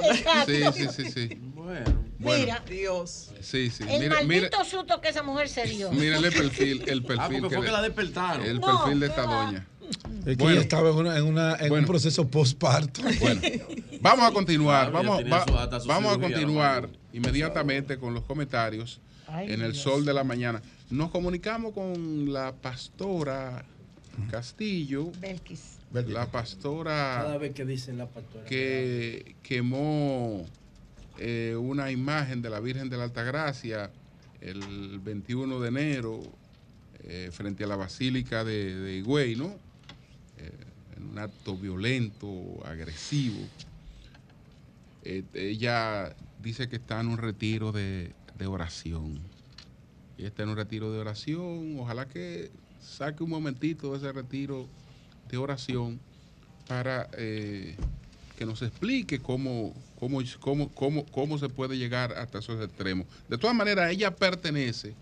Ay, la aten- Virgen. atención, Nelsido Board, porque usted tiene que pronunciarse Nelsido con Board. relación a eso, Nelsido Board, porque usted es eh, el director o el presidente de la mesa del diálogo, pero El también de la Asamblea de Dios. Y entonces esta señora pertenece a la congregación de la Asamblea de Dios. Hay que ver cuál es la posición que tiene la Asamblea de Dios y la mesa del diálogo evangélico frente a una situación eh, que realmente no es una práctica, no es una práctica eh, en el país. Los, los cristianos de las distintas denominaciones en, en este país no suelen tratarse con, con ese grado de irrespeto y de intolerancia. Entonces, ya veremos. Son las 9, 4 minutos. Buenos días, José, adelante. Bueno. Esa, esa cosa de ir caminando hacia Higüey, y que hasta gente de que de rodillas, de que apagar milagros, eso es incompatible con una aspiración de desarrollo. Yo no he visto un pueblo que se haya desarrollado con esos comportamientos tribales. Que levante el micrófono. Yo no, yo no veo eso. En México es que yo veo eso, que hacen eso, pero yo no veo eso en Canadá ni en Estados Unidos. Los Bueno, tú no lo ves porque tú que no has ido a esos países. ¿A dónde? Muchísimas bueno, veces. Bueno, pero, pero, pero, si tú ¿A no lo ves. está? En pero- México, la Virgen de si Guadalupe. no lo ves- si No, tú en México sí. Porque- porque que en toda- México, pero en eh, Canadá yo no veo eso. eso. Ocurre, eso ocurre. Dime un país Eh, desarrollado que ah, haga pero, eso. pero que tú quieres siempre presentar a la República Dominicana como una A la selva. República Dominicana no. que El comportamiento En la que que que ocurren las cosas que ocurren en todas partes ¿A del mundo. España, porque- muchas procesiones, Porque. Porque no creo, no ¿A creo, no creo, no creo, España, no creo que este sea el único país donde se rinda culto a una Yo virgen. no dije rendir culto. Bueno, pero claro Yo que no sí, dije eso, es parte del culto. Yo dije es parte del el culto. Y tú- peregrinaje tú, de tú- estás, tú actuando ahí como actuó, como actuó la señora que, que, que No, quemó pues eso. yo no estoy rompiendo Pues, nada. Ella actuó con violencia, yo no creo en la violencia. Pero, pero estás actuando con intolerancia y con irrespeto frente a esa yo creencia. no, yo no, no, Óyeme. y respeto es tú hablarle mentira a la gente. Bueno, pero, diciendo que el milagro existe cuando no hay ninguna evidencia de que eso es Pero no se la habla. Eso sí es pero, pero no se la hable tú porque tú no crees en eso. Pero el que crea en No, eso, no, déjalo no que hable en lo que crea. El que cree en creencia bueno, no debería tener un micrófono en la mano. Perfecto, pero No, no, no, y, no, y el que, y el que no. canta de- en y el que canta dembow debe tener y el que canta No, dembow no, debe tener no un micrófono. que tú, para que no lo vaya a tomar No, no, pero el que canta que dembow debe tener un no micrófono. debería tener un micrófono. Pero lo debe tener el que, canta dembow. El que no cree. Pero el que canta ¿Por dembow debe tenerlo. Porque la creencia, la creencia son en línea. Sí. Bueno, El pastor. El, el eh, pastor. Jonathan, que tenemos el pastor. Ese, ese es mi héroe. Ese Bueno, el caerle pastor, el, eh, el pastor Nelson Obor. Buen día. Pastor. Buenos días, buenos días. Pastor, ¿cómo está usted? Muy bien, gracias al Señor y mejor escu- escuchándolo a ustedes. Bueno, pastor, esta señora eh, Belki Castillo, la, la supuesta pastora Belki Castillo, dicen que es miembro de su congregación y entonces queremos saber su posición ante este acto de irrespeto eh, a la creencia católica y al culto a la Virgen de la Altagracia. Bueno, eh, saludos otra vez a ustedes. Quiero en primer lugar, eh, yo no comparto la palabra supuesta porque ella sí es una pastora que tiene muchos años en este ministerio y tiene su relación con Dios y con todas las iglesias. En segundo lugar, corregir, ella no es parte del Concilio de Asambleas de Dios al que yo dirijo, pero sí es parte de la mesa de diálogo que dirijo. Su organización está adscrita a esta mesa de diálogo. Mm, eh, en el otro lado, eh, yo solo puedo decirte que he sabido de manera clara y precisa por toda la sociedad dominicana y del mundo que las iglesias evangélicas no comparten eh, la adoración a los ídolos por cuestiones de lo que enseñamos de la Biblia y creemos de la Biblia. Si hay algún tipo de provocación, si hay algún tipo de rechazo a- al trabajo que hace la pastora Belki, no quiero yo emitir ningún juicio de valor. Sobre pero la pregunta es la este siguiente. Nécido. El hecho de que ustedes no crean en eso le da derecho a irrespetar a los que creen en eso y, voy. actuar y actuar con ese grado de agresividad frente a los que creen en eso. Por ahí voy. El respeto es una cosa, la creencia es otra. Ahora yo te voy a hablar de lo que es eh, el respeto. En mi caso, yo quiero solo respetar el trabajo de esta pastora, que ese es su llamado. Ella entiende que es su forma de hacerlo. Y yo realmente, si tú me preguntas Pero, a pero, mí pero de tú me manera dices a mí, pero tú- particular, escúchame, pastor, pero usted me dice que usted respeta eso que ella hizo. Es decir, el, el- el tomar una imagen de la Virgen de la Altagracia frente a la Basílica de Güey, que eso hay que respetarlo. No, no fue frente a la basílica. Bueno, donde, es bueno donde ella lo haya hecho, que eso, que- que eso hay que respetarlo. Y para eso hay una mesa de diálogo evangélico que se atreve a decirle a este país que eso hay que respetarlo. Escúchame, escúchame. No fue, en primer lugar, no fue frente a la basílica. Sí. Donde El lo haya segundo- hecho, donde ella haya hecho, donde ella haya, donde haya lo- hecho eso, ¿usted cree que eso hay que respetarlo? Con la imagen de la Virgen de la Altagracia, Sí. que es sagrado para mucha gente. Bueno, es sagrado para muchos, eso es verdad. Pero yo no puedo entrar en contradicción con el trabajo particular Claro, pero claro. de una iglesia. Cada iglesia hace las cosas como entiende que debe hacerlo. Yo no tengo autoridad para decirle a la pastora Belki, esto no se puede hacer Entonces, porque ella entiende hay, hay otro- que hay otros locos así, hay otros locos así en la mesa evangélica, de diálogo evangélico. Hay, hay- eh, eso está compuesto por locos que son capaces de hacer cosas como esa. Si es locura, si es locura eso, hay que entender cómo usted define la locura. Usted no está de acuerdo con algo, usted tiene que ser coherente con lo que cree. La locura, la, la- no la- está la de locura, la la, como todos los evangélicos. la locura consiste en irrespetar a los demás, en agredir a los demás. Eso es una locura. No, no creo que eso sea una, una locura. eh, además de eso, yo no sé si una imagen de la Virgen o fueron otras efigies, otros este, elementos de yeso, porque si nosotros como evangélicos vamos a ver todo lo que se dice y todas las denigraciones que mucha gente hace de la iglesia evangélica y nosotros se lo respetamos, ya eso sería eh, otra cosa. Ahora, yo debo decirte, claro, nosotros somos una organización que respetamos el quehacer particular de las iglesias. Nosotros no interrumpimos siempre que haya una siempre que no haya una violentación de las leyes, nosotros no interrumpimos en el quehacer de las iglesias. Ahora, tú me puedes preguntar a mí, pastor, ¿usted lo haría de esa forma? Yo puedo decir, yo personalmente no lo haría de esa forma, pero no tengo tampoco los mecanismos y los medios para porque, decirle a otro, porque usted, lo está, usted porque usted está en su sano juicio, usted está en su sano juicio y usted sabe y usted sabe muy bien que lo que nos distingue a nosotros de los animales es el control de nuestras pasiones.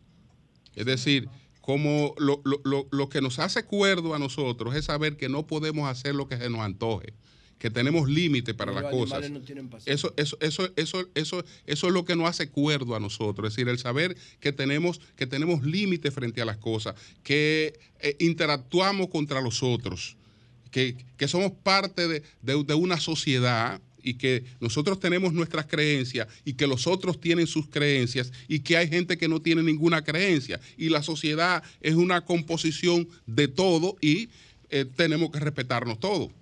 Sí, pero vamos a dejar claro una cosa, eh, Julio. Sí. Vamos a dejar claro una cosa, Julio. El hecho de que otra persona no actúe como yo no quiere decir que sea loco. Usted la está justificando, pastor. ¿Eh? Usted la está justificando y le está dando pie para que ella siga haciendo eso. Ya lo entendimos. Muchas gracias. Yo estoy diciendo que yo respeto lo que hace cada iglesia porque no tengo mecanismo para prohibirlo. Y dejé Pa- claro que las iglesias evangélicas no comparten la idolatría. Pero tienen, tienen pleno derecho a, a no Ahora, la Ahora, lo que no, tienen- lo que no tienen derecho es agredir a los que lo comparten. La forma de hacer las cosas, la forma de hacer las cosas, cada iglesia tiene su estilo, su manera y su forma, y yo no tengo jurisdicción para prohibírselo. Eso también quiero dejar claro.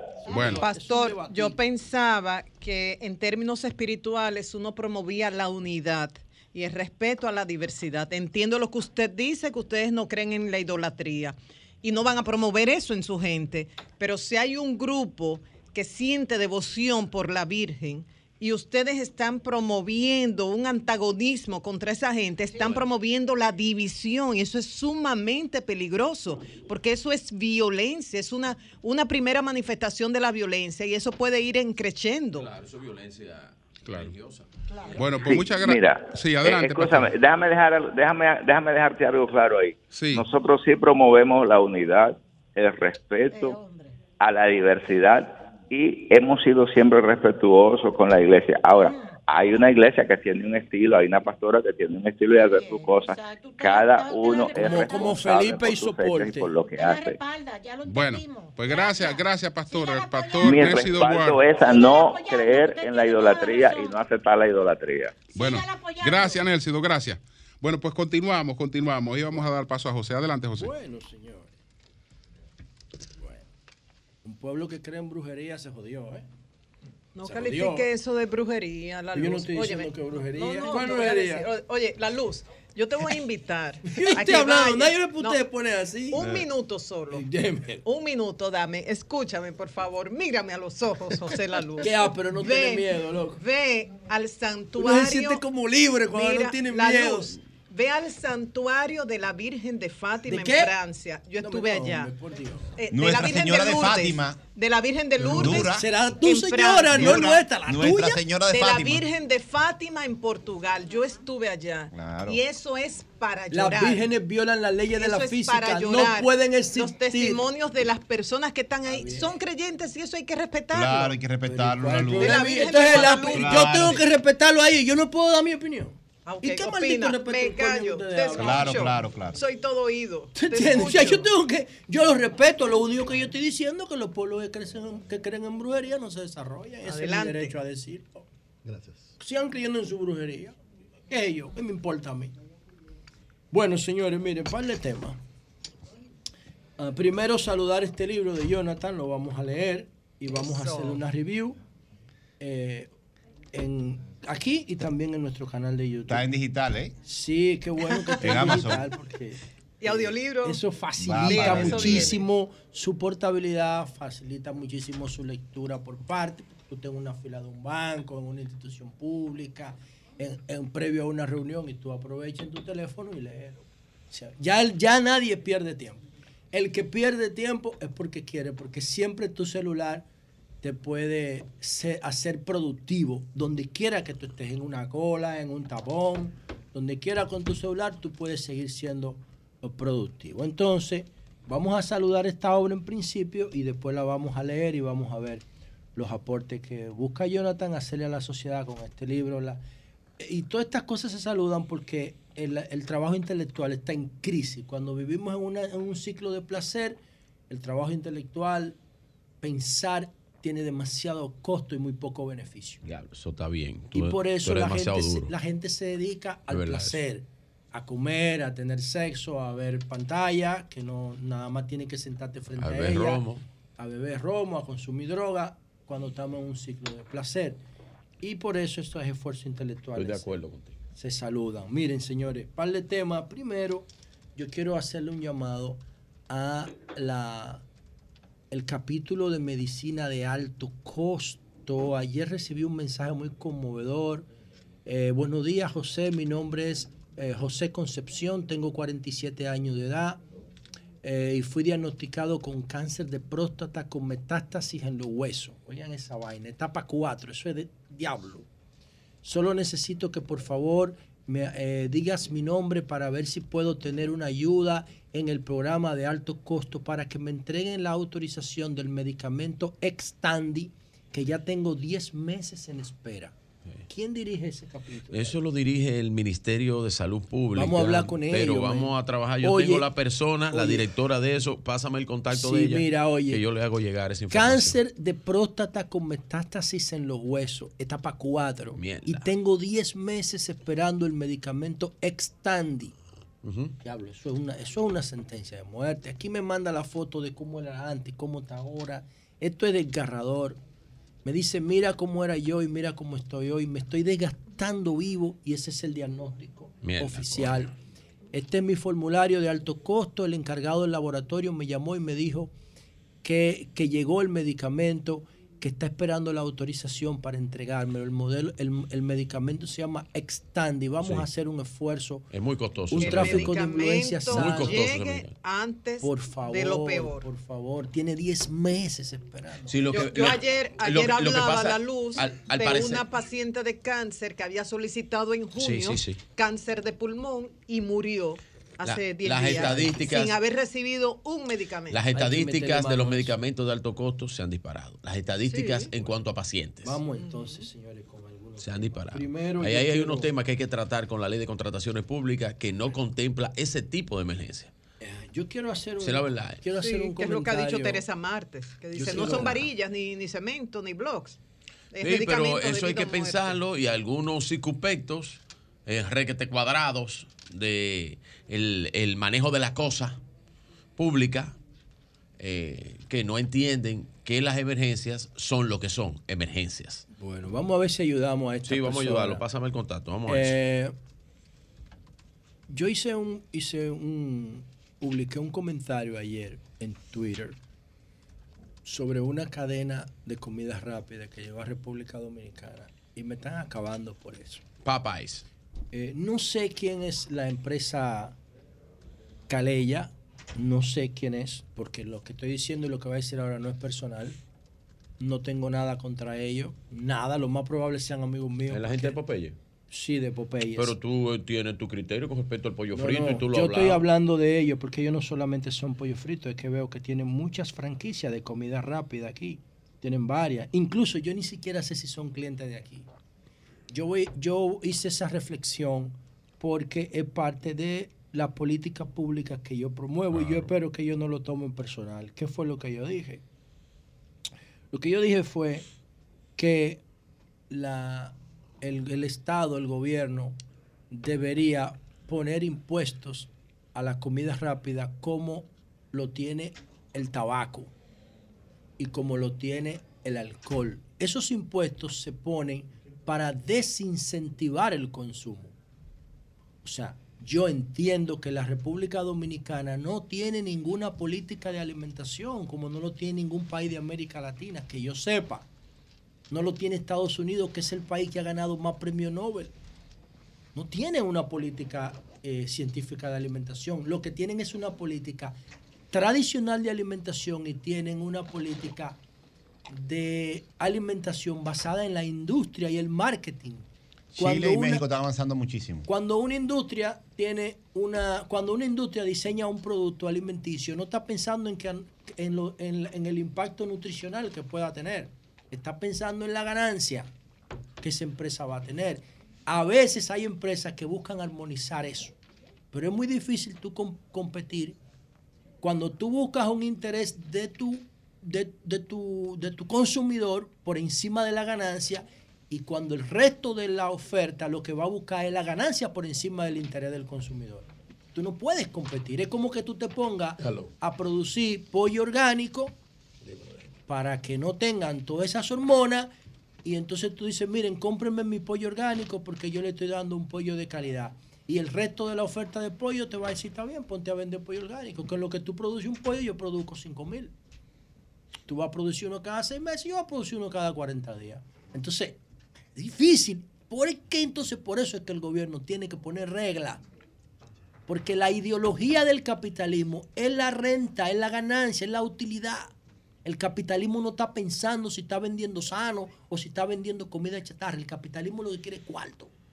Ese, esa es su naturaleza, cosa que yo respeto, pero creo que hay que ponerle normas para equilibrar la voracidad del capitalismo. Sin el capitalismo no podemos desarrollarnos, pero tenemos que ponerle normas para que el capitalismo no se coma el entorno. Si tú lo dejas, se come el entorno porque no sabe diferenciar entre una hortaliza y una hierba de pasto. El capitalismo se lo come todo. Entonces, ¿por qué yo hice este comentario sobre esta cadena que se llama Popeye? Que yo he consumido po- pollo Popeye en, en, en- En Estados Unidos. claro, en Washington High, en todos lados. No, y allá, y en España vimos, en Madrid había. No, en todos lados, cuando uno era mochilero y, y en, cual- en cualquier sitio, porque es una franquicia súper exitosa. Ahora, ¿qué es lo que yo estoy diciendo? ¿Cómo una franquicia de comida rápida puede ser exitosa? A costa de la salud de los demás. Porque si la, si la empresa tiene, aquí están los de Kentucky, aquí están los de Victorina, aquí están los chinos, que son los los- los que tienen una oferta de mayor bajo precio, o sea, a eso hay que revisarlo más, porque eso tiene menos transparencia en la forma en cómo produtan- producen esos alimentos, si se le puede llamar alimento a eso. El pollo frito es uno de los alimentos más tóxicos. Si tú te lo comes ocasionalmente, no hay problema, porque tu cuerpo tiene la capacidad de procesar toda esa basura. Pero si tú te lo comes diario, ¿qué te pasa? Coño, tú estás comiéndote un cáncer, viejo. Tú estás comiéndote una hipertensión, tú estás comiéndote una diabetes. Entonces, ¿cómo es posible que el Estado estimule eso? Dice porque va a generar tres empleos. Coño, pero ¿qué tres empleos si tú estás enfermando tu pueblo, viejo? Tú estás enfermando tu pueblo. No, que cada quien tiene la responsabilidad de saber lo que quiere. No, mentira. ¿Cómo diablo tú vas a saber lo que quieres y tú lo que tienes un quinto grado en promedio de, de- de- de nivel académico? ¿Cómo diablo? Tú vas a saber lo que tú quieres. No. Si le hacemos una regla de Pareto a la población nacional, a cualquier población del mundo, solamente el 20% tiene capacidad de entender estas cosas. El 80% es forma. El 80% va a seguir lo que dice el 20%. Entonces, el gobierno tiene que definir una política de estado de alimentación y ponerle impuestos que desincentiven la llegada al país de ese tipo de cadenas, porque eso no nos ayuda en nada. ¿En qué nos ayuda eso a nosotros? ¿En que vende, se vende pollo quemado? ¿Y ¿Qué, qué es eso? Frito en harina con manteca, ¿qué es eso? ¿Cuál es el power de esa vaina? Sabe bueno, sí. Sabe bueno por como la cocaína, por eso es que te jode porque sabe bueno, porque tú tienes receptores cannabinoides en la boca para que te guste el pollo frito. Es por eso que tú dices, sabe bueno. Te activa, te activa. Entonces, eh, nosotros tenemos que comer pollo. Bueno, yo lo comería sin problema. Un día de fiesta me lo como. Un domingo me lo como. Voy y lo compro y lo como. ¿Qué importa? Ahora, ¿se lo comes diario? Te vas a joder si te lo comes diario. Y mientras más oferta haya de pollo, más probabilidades de que nuestra sociedad se enferme. Y por eso es que yo digo eso. Yo no tengo nada en contra personal de nada de esa gente. No lo conozco a ninguno. La posición mía más fácil sería apoyar todo eso. Pero yo no puedo hacer eso. Porque ya yo tengo un nivel de conciencia de lo que está diciendo la medicina funcional de este tipo de alimentos. Es que, es que tú, como dice Morgan Freeman, cuando tú vas a un, a un restaurante de comida rápida o un picapollo, tú no estás pagando un picapollo con 200 pesos, tú lo estás pagando con tu salud, man. Tú no lo estás pagando con 200 pesos. Tú le estás pagando con tu salud. Tú estás vendiendo tiempo y calidad de vida por un placer momentáneo. Que significa meterte cuatro o cinco piezas de pica pollo con un viaje de papa en chumba en manteca. Eso no Bien. sirve. Eso no sirve. Pero aquí va a decir gente, no, porque entonces el empleo, que esa gente van a generar empleo y qué empleo del carajo, man. Qué empleo del carajo frente a la salud de mi pueblo. Por último, señores, miren, el gobierno ha hecho unas designaciones interesantes que yo voy a ir comentando durante la semana. Todavía el gobierno no ha fijado posición en torno a lo que pasó con el general, con el general Brown Pérez. Yo espero que la fije, porque esas cosas no se pueden, no se pueden quedar así, porque yo insisto en que Brown le estaba agregando mucho valor a la política pública de seguridad y no lo pueden. Si tú una persona se está comportando bien, ¿cómo tú lo degradas? En vez de tú lo que tienes que estimularlo para, que, para que el entorno vea que la cosa buena se estimulan, es el principio del conductismo, así que actúa nuestro cerebro. Entonces, mire, el presidente Abinader hizo nueve movimientos en el tren administrativo. Estamos hablando de cosas como, por ejemplo, Roberto Salcedo, Roberto Ángel Salcedo, que, que asume la- el puesto de Nenén Cabrera en PROPE, los proyectos especiales de la presidencia, y Dina Reynoso, que fue nombrada en pasaporte eh, por el tema este Néstor de los Julio, sellos. sí. Bartolomé Pujals en la OPTI, ese tema lo voy a tratar mañana porque para mí la OPTI, es una de las grandes instituciones subestimadas de cara a nosotros poder tener un capítulo efectivo de gobierno electrónico. Nosotros necesitamos diseñar una política pública de gobierno electrónico para que seamos mucho más eficientes cerremos la brecha, el déficit. El gobierno tiene 40 años de déficit tecnológico, 32 específicamente, si contamos a partir de la caída del muro. Pero yo me quiero quedar con el tema de Roberto Ángel Salcedo. Tengo que ser un poco eh, discreto, respetuoso de este tema, porque lo más probable, lo más probable que mi proyecto de seguridad perimetral, el piloto, se monte en el capítulo de PROPEP.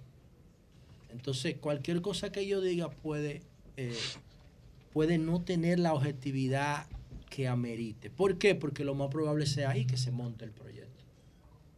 Y, y si se monta ahí, entonces nosotros estaríamos iniciando, quizás en este mismo mes o al principio del otro, la- el, el- el piloto en San Luis.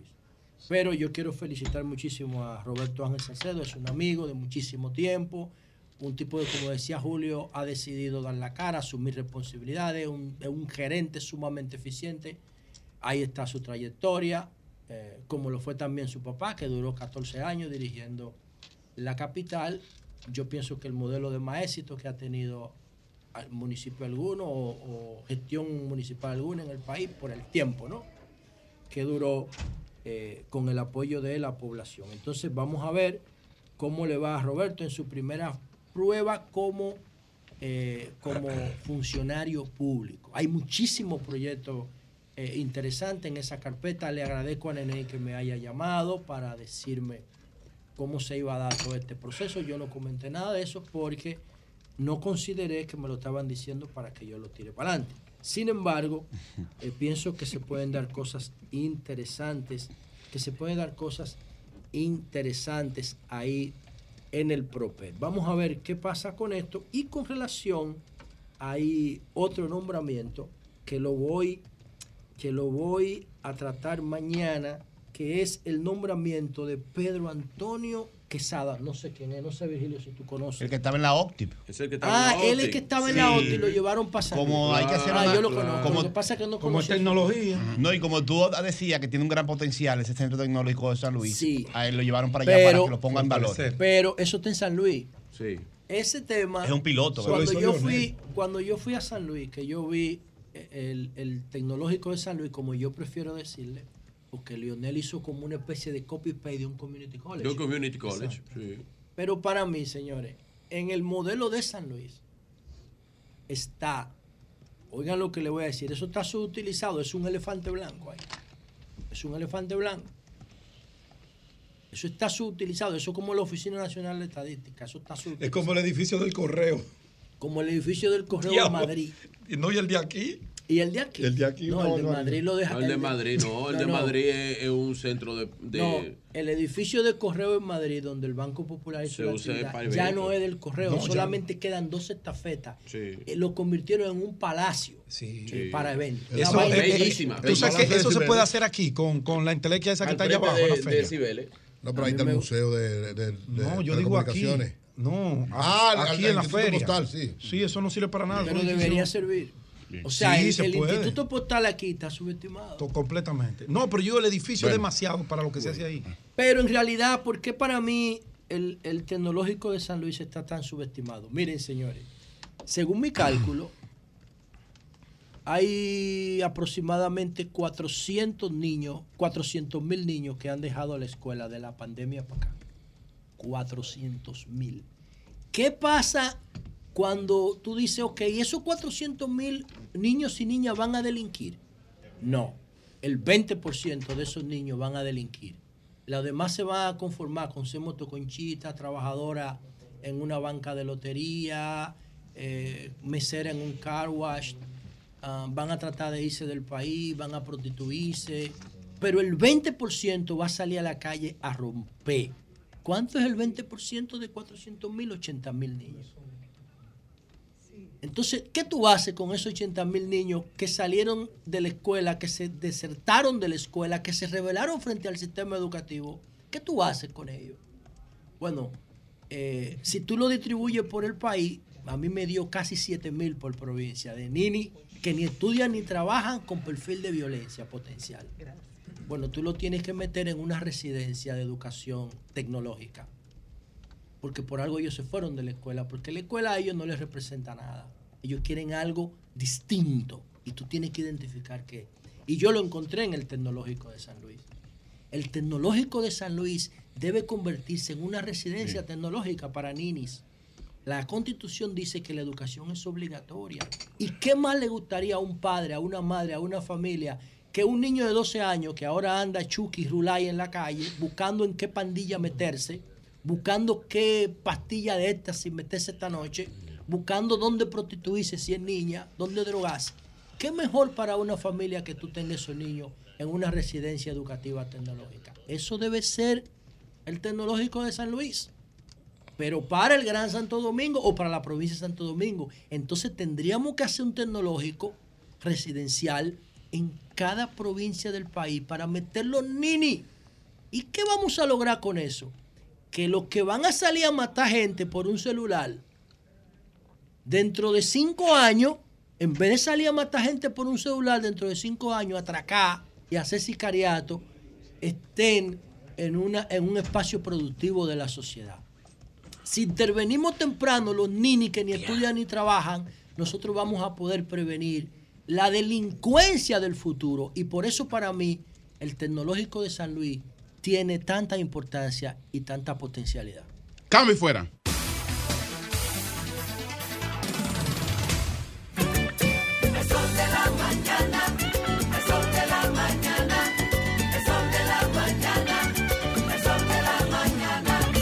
En Seguros Reservas trabajamos por un mundo más práctico, en el que sin desplazarse, Juan autoinspecciona su vehículo y ahorra tiempo. En el que los García se sienten siempre protegidos con un seguro médico internacional con cobertura local que se adapta a cada uno de ellos. Donde Laura, desde la comodidad de su celular, solicita asistencia en su casa o negocio ante cualquier imprevisto. Somos un seguro que te brinda nuevas experiencias por la evolución que nos une. Seguros Reservas. Respaldamos tu mañana. Cada mañana trae con ella el sabor de los mejores deseos, que se van multiplicando y nos salen hasta en la taza. Esa taza que nos transmite con su aroma y sabor, la buena onda que nos mueve con una sonrisa y que llevamos con nosotros en todo momento. A cada taza de café Santo Domingo siempre le sale ese sabor a lo mejor de lo nuestro. Cuéntanos, ¿qué dice tu café? Café Santo Domingo, lo mejor de lo nuestro. A peso el millón, a peso el millón. Ahora en Superquino, un peso es un millón. Todos los días, no te pierdas eso. 25 millones por 25 25 pesos. Y hay mucho más. Además de los 25 millones que ganas al acertar 10 números, oigan la bulla. También ganan los que aciertan con 9, 8, 7, 6 y 5. Y si no pegas ninguno, ganas 80 pesos por cada 25 pesos jugados. Super Kino de Leisa, el único juego que si te pelas, ganas. Sol 106.5, la más interactiva. Una emisora RCC Miria. ¿Cuál es la ilusión de tu vida? Toda la familia viajar para Orlando, remodelar la cocina, la sala o tu habitación. ¿Cuál es la ilusión de tu vida? La compra del súper por el año entero, gasolina gratis y tengo un crucero. Viajar a París o New York. La ilusión de tu vida puede ser pagar los estudios, la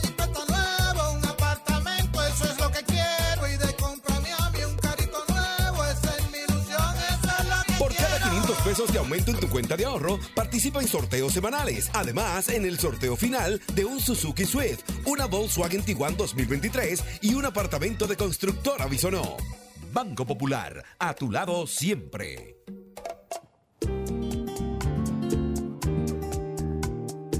¿Y tú? ¿Por qué tienes SENASA en el exterior? porque los años han pasado y los achaques se están cayendo. Yo vine a quedarme y a cuidarme. Con el plan Larimar me atiendo en todo el país y hasta en centros privados. Con SENASA en el exterior, cuidas tu salud y la de los tuyos. Solicita tu plan Larimar ahora con repatriación de restos desde y hasta el país de origen. Más detalles en www.arssenasa.gov.do. Tu comunidad ahora tiene el bienestar de un nuevo hospital, porque tiene un nuevo hospital. Su ciudad y otras comunidades cercanas tendrán mejor salud y más empleo. Con mejor salud y empleo, toda su economía crecerá y podrán estar mucho mejor. Mientras más comunidades crezcan, crece tu país y toda la región. Tu bienestar nos da más posibilidades. Besie, tu bienestar nos hace crecer. Jalao con lo mejor de la gastronomía dominicana en el mejor ambiente. Jalao, martes a jueves desde las 5 de la tarde, viernes, sábados y domingos desde las 12 del mediodía. Reservas 809-792-1262 y jalao.do. Jalao 100% de aquí. Calle El Conde 103, frente al Parque Colón en Santo Domingo. Y ahora también en New York. Halao, New York City. 2420 Amsterdam Avenue. Reservas halao nyc.com. Sol 106.5.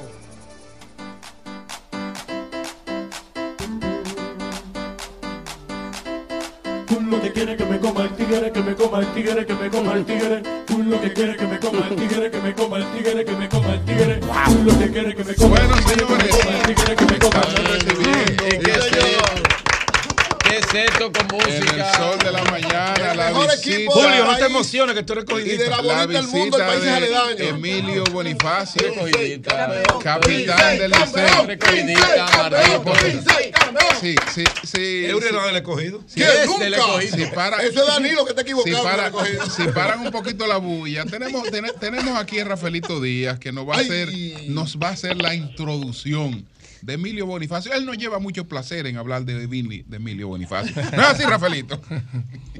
Buenos días, buenos días, don Julio, buenos días al staff completo que cada día desde las 5 de la mañana nos informa de la mejor manera posible. El eslogan que he acuñado desde que formo parte de este gran equipo de profesionales. De verdad que en cabina se encuentra uno de los jugadores más emblemáticos de la historia reciente de los Tigres del Licey formó parte del campeonato 2008-2009, 2014-2015, 2016-2017 y 2022-2023. Fue electo el jugador caballeroso del año por los miembros de los equipos rivales de los Tigres del Licey. Encabezó el todo contra todos con su juego alegre, su juego productivo y sobre todo con la pasión de ese gran liceísta. Está en cabina con nosotros el gran capitán de los Tigres del Licey, Emilio Bonifacio. Estamos emocionados, Rafaelito.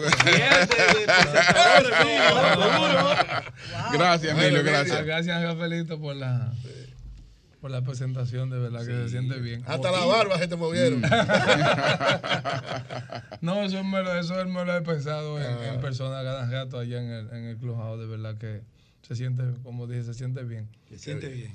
Emilio Bonifacio. Esta El Corona del 23 Licey. en el año 23. El azote de las águilas. ¿Qué, qué representa para ti, Emilio, esto? De verdad que es un, un orgullo, un, un año más. Todos los. Usted sabe que de los cinco equipos, eh, todos los años, de los seis equipos, cinco hablan mentira. Y este año nosotros no hablamos mentira, pues somos los campeones. todos dicen que partidos y- solo gana uno. so, Sí, nosotros sí. este año no hablamos mentira. Exacto, de sí. verdad que, que un año bien difícil por la, por la competencia y, y la, la rivalidad que hay en la, en la liga. Y ganar de la manera que lo hicimos.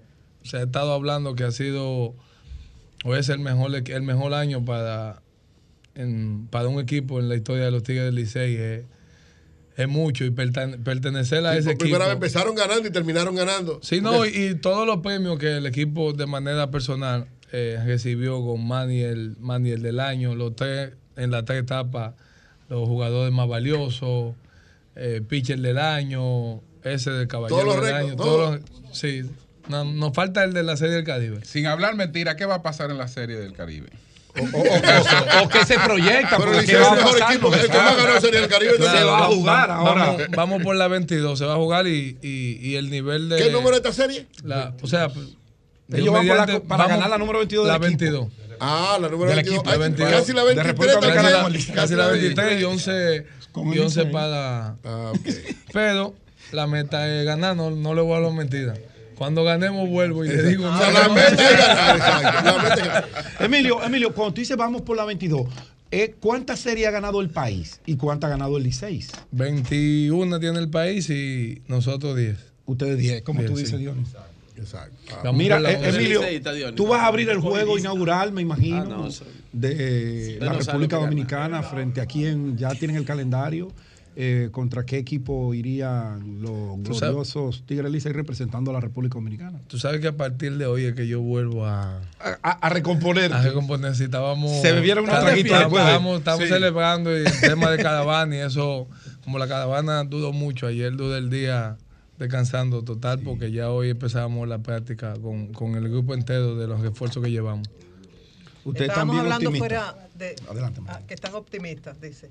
Estábamos hablando fuera del aire de las horas de práctica y tú nos estabas dando esos detalles. ¿Puedes Sí. compartirlo con la audiencia? Ah, bueno, que eh, lo que pasa es que hay mucha gente también que entiende que el juego a las 7 y nosotros llegamos A las seis y media media, hora, a las seis, 6 y media media. hora, sí. sí. Y la práctica oficial del equipo siempre empiezan de 3 y media, 3 y 45, pero en el caso de muchos peloteros llegamos ya alrededor de la 1, 1 y media por uno ir entrando en ambiente.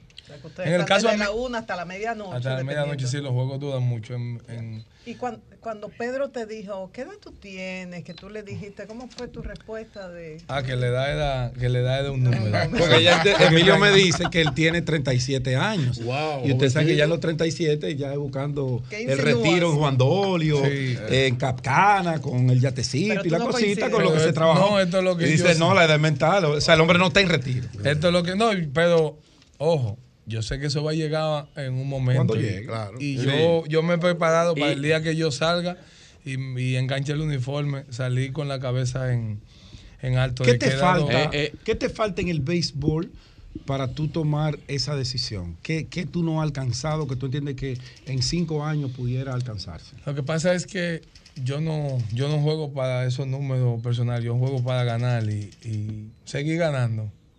Seguir ganando porque al final, sí, porque al final lo- esos números, como que es muy difícil de tú decir como, déjame, déjame dar 20 honrones, déjame robarme 50 bases, porque con una lesión Dios libre, ya ese, Ya sí. ese año ya te complica todo. O sea, yo lo que juego es para ganar. Eh, tú dices- eh, eh, eh, Emilio.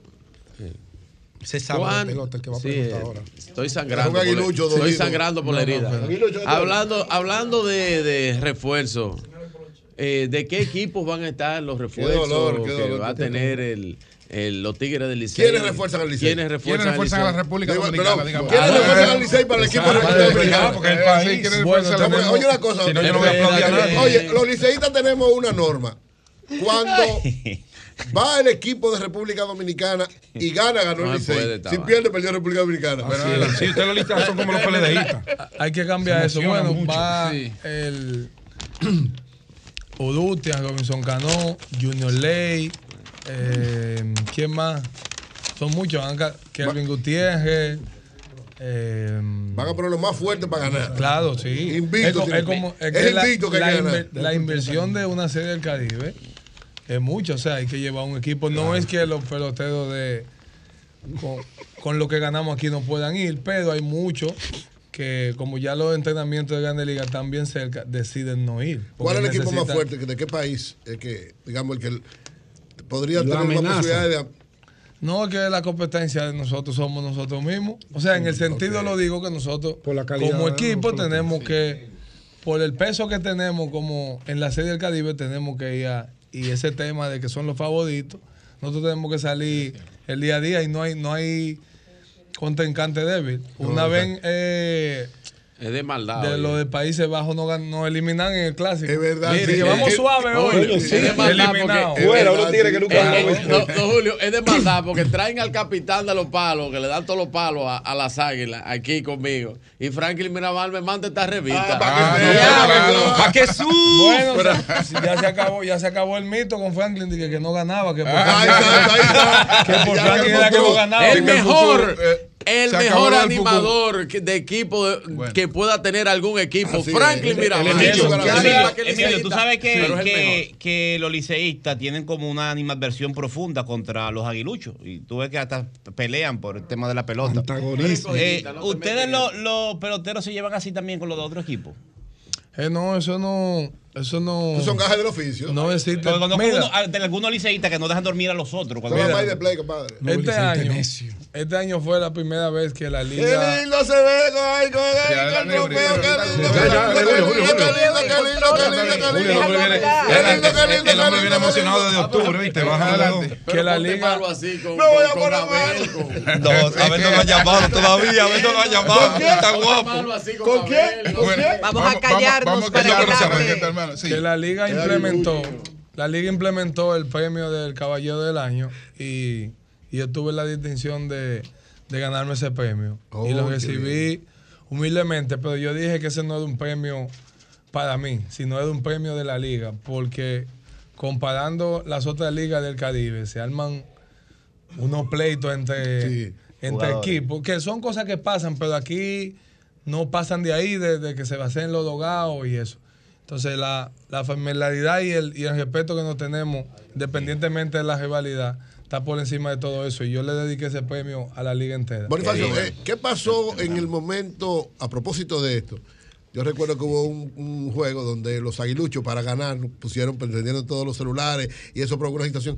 Explícanos cómo manejaron esa situación internamente, porque después se arregló todo. Sí. Pero ¿cómo fue ese momento? Eh, yo voy a aprovechar y voy a hacer un llamado a la. Porque mucha gente, el fanatismo lo ciega y esto no tiene que ver eh, con el águila. Legalmente, Offerman podía retirarle el equipo y nosotros ganar el juego por forfeit, que iba a ser peor que eso. Entonces, yo en el centerfield llegó un momento, que, o sea, que el catcher yo no lo podía ver.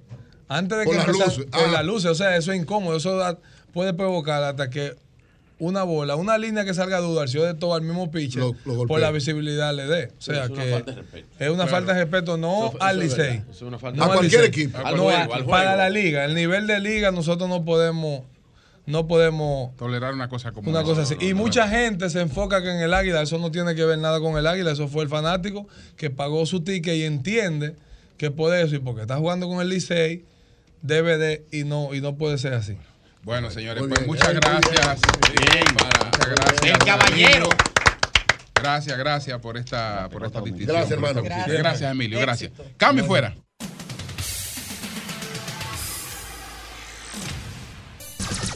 Son 106.5. Bien, señores, en breve estaremos conversando con el senador Dionis Sánchez, senador de la provincia de Pedernales, que aspiramos todos a que se convierta en uno de los principales polos de desarrollo del país en los próximos años. Y eh, vamos a hablar con él sobre varios temas, entre ellos la ley de los actos civiles que está en discusión en el Congreso de la República, que es una iniciativa suya. Pero bueno, vamos, vamos a agradecer, agradecer a Jonathan. que- Julio, Julio, Eh, cuidado con ese libro, que ese libro bota fuego. Sí, eh, Botafuego gracias verde. a Jonathan por la, La llama de su libro eh, La Marcha, Marcha Verde, Verde, apuntes. para, apuntes para la, la historia. Adelante, Jonathan. Gracias, Julio. Gracias a todo el equipo de este gran panel del Sol de la Mañana. Gracias al equipo de producción, a Antonio Espaillat y a toda esta cadena que nos da la oportunidad de dirigirnos al público de República Dominicana en el territorio nacional y allende los mares. El fin de la impunidad. Ayer tuve la, la dicha, la suerte de hacer la publicación. Aquí está, mi primer libro. Tengo otros pendientes. Respeto mucho la escritura porque vengo de dar mucha tecla y de ganarme el dinero dando tecla como periodista y reportero de, de prensa escrita. Y, eh, pero quise eh, sacar un tiempo, hace par de meses, para registrar mi experiencia en lo que fue, ha sido Marcha Verde, un movimiento social. Yo participé desde diciembre del 2016 hasta finales del 2018 en los trabajos de Marcha Verde, en la Constitución, el equipo de comunicación y la coordinación nacional. Como soy un actor político y un joven que quiere, pretende hacer política con algún aporte al país, entiendo que lo que viví ahí o parte de lo que viví ahí tiene algún valor para compartirlo con otras personas de mi generación. Porque Marcha Verde no fue un movimiento cualquiera. Eh, nosotros, eh, quizás la memoria en estos tiempos cada vez más corta, pero ha sido hasta el momento el movimiento social de mayor extensión en lo que va de siglo XXI en República Dominicana. No fue un movimiento al principio, nosotros aquí con el tema, varios temas han movilizado al país en las últimas décadas, la cementera, ahí estuvo Doña Consuelo, en los haitises, el tema de Barrit Gol y otros temas. El 4%. El 4% fue el, grandísimo nivel nacional también. Brutal. Brutal, brutal. Ahora, y pero muy bien enfocado en clase media. ¿Qué pasó con Marcha Verde? Fueron dos años consecutivos de movilizaciones en todo el país. Asua, que es una provincia muy pobre, en Asua, ninguna persona vive en Asua había visto tanta gente junta en la comunidad movilizándose por algo que no fuera una caravana política en las últimas décadas. Esa es la realidad, un mar de gente en Asua. Pero lo mismo en San Pedro de Macorís, que eh, históricamente fue una, un nicho incluso de sectores populares, de muchas movilizaciones, le había pasado un viento frío, como decía René del Risco. Este es un país contrario a lo que ocurre en América Latina, eh, con poca movilización social y con pocos movimientos sociales de, envergadura, por diferentes razones.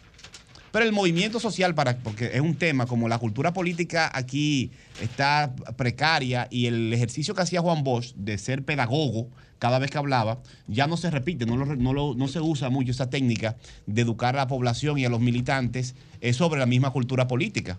Pero hasta una, cualquier política pública seria que se hace en un país comienza el primer ciclo de una política pública, es decir, de crear una solución a un pueblo, comienza con la demanda social. ¿Por qué se moviliza la comunidad del municipio, de la provincia y del país? ¿Qué es lo que quiere la gente? En la caminata, en la junta de vecinos, por ahí comienza la política pública. Y se combina con la visión de la persona que quiere dirigir la sociedad.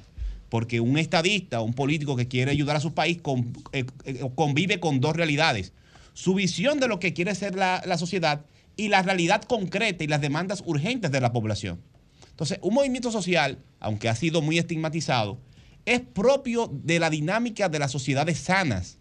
En las sociedades sanas hay movilizaciones permanentemente y la política y el Estado se vinculan y responden a esas movilizaciones. Ahora mismo en España, en Madrid, por ejemplo, hay grandes movilizaciones por el sector público para defender en Madrid, que tiene un régimen un poco diferente, hay muchos unos debates, la salud pública. porque algunos madrileños entienden que el gobierno local de, de- de Madrid, de Ayuso, la está privatizando. Pero el mismo sector de Ayuso y de una parte de- del, del PP se moviliza varias semanas después en las calles para defender eh, la situación eh, y para atacar al gobierno de turno, al gobierno nacional. Entonces, esos debates, esas movilizaciones son las que dirigen las sociedades y son la base de todo cambio positivo por lo regular, o es una de las principales bases. Entonces, como Marcha Verde ha sido uno de los movimientos sociales más importantes de lo que va del siglo XXI y tocará en frío analizarlo y estudiarlo, y yo estuve en el centro del movimiento desde principios de enero hasta finales del 2018. Me tocó escribir gran parte de los documentos de las grandes manifestaciones, eh, las proclamas, redactarlas, claro, fruto de decisiones de las grandes asambleas. Entonces, lo que he hecho, he tratado de colocar en un libro una síntesis de lo que entiendo fue lo más importante del movimiento y las posibles enseñanzas o aprendizajes que se desprenden de, este recorrido. Eh, públicamente me separé del movimiento para no, creo en la militancia política, pero era un vocero de un, de un movimiento. Aquí se ha sembrado mucho la desconfianza en la política. Y como hay tanta desconfianza, uno de los países con mayores niveles de desconfianza en los partidos políticos, ponerle una bandera de un, partido u otro al movimiento, lo que lo iba era a romper. Y se decidió no poner una bandera particular ni que nadie presentara bandera. Pero soy un promotor de la militancia política y del debate político duro, de posiciones. Considero incluso que lo que se hace en este país es muy flojo a nivel de contenido eh, de político y de confrontación de ideas. Entonces, eh, me tocó jugar un rol, me separé formalmente del movimiento, un acto público también, y arranqué eh, por los caminos de la militancia política formal, porque no, no me había inscrito en, ningún partido, y ahora soy miembro del partido Frente Amplio para, para mi dicha y mi honor. Así que este libro ya está en Amazon, usted lo puede encontrar, gracias a la gente que estuvo en el acto de circulación, en la UAS, lo pusimos en circulación al lado de donde se hacían las grandes asambleas, las primarias y las principales asambleas del Distrito Nacional y del movimiento, en el Paraninfo de, la, de Ciencias Jurídicas. Agradezco a quienes me acompañaron, a mi esposa y a mis hijos, eh, a quienes sacrifiqué muchísimo para estar en este proceso de, trabajo social y político, porque, eh, contrario a lo que algunos creen, eh, coordinar, trabajar con seres humanos demanda mucha atención y energía y mi esposo y mi familia fue eh, sacrificada en estos años, así que le agradezco mucho a ella y a los compañeros que estuvieron presentes. Estará en varios puntos de venta, estamos en el proceso de colocación, pero ya está en Amazon también y también se pueden adquirir de manera directa a través de nuestras redes sociales. Mil gracias y lo único que espero es que sea de alguna utilidad para la gente que, que lo lea. Eh, Jonathan, brevemente, porque tenemos acá al senador Dionis Sánchez, ¿el punto final de tu libro coincide con el punto final de la Marcha Verde? Eh, miren, la, es, es un, es un tema, un tema del... eh, es- María Elena, por eso es que fue una bomba lo que Es- tú sacaste. para mí sí. Pero, Dios oye. María Elena, oye, pero ven acá. no maldiga Dios mis preguntas, mío. no maldiga No, las palabras que están sentido, en mi buen boca. sentido. Mis palabras son benditas, Para mí- carajo. para mí sí. Bueno, bendita Para- pregunta. para- para- Elimina esa palabra, bendice todo, mi amor. Es verdad, bendice José. todo. José, date en el pecho. Para mí, para, para mí sí, para mí sí. Adelante. Para mí sí, porque, porque yo me quiero desvincular de totalmente, ya lo he hecho pues, públicamente, he sido candidato, he puesto afiches, salí en afiche en campaña con eh, en el movimiento al que pertenezco, apoyó al presidente de la República en la campaña, fui el coordinador de la campaña del actual senador de la provincia de Santo Domingo en toda la comunicación de, de su, de su campaña, Ya pero la todavía hay gente que me vincula con el Se sector, con el sector social. Encontró Y rostro. una de las grandes críticas que yo le tengo al sector alternativo es que dedica demasiada energía a la parte social y mucha gente no lo ve como político.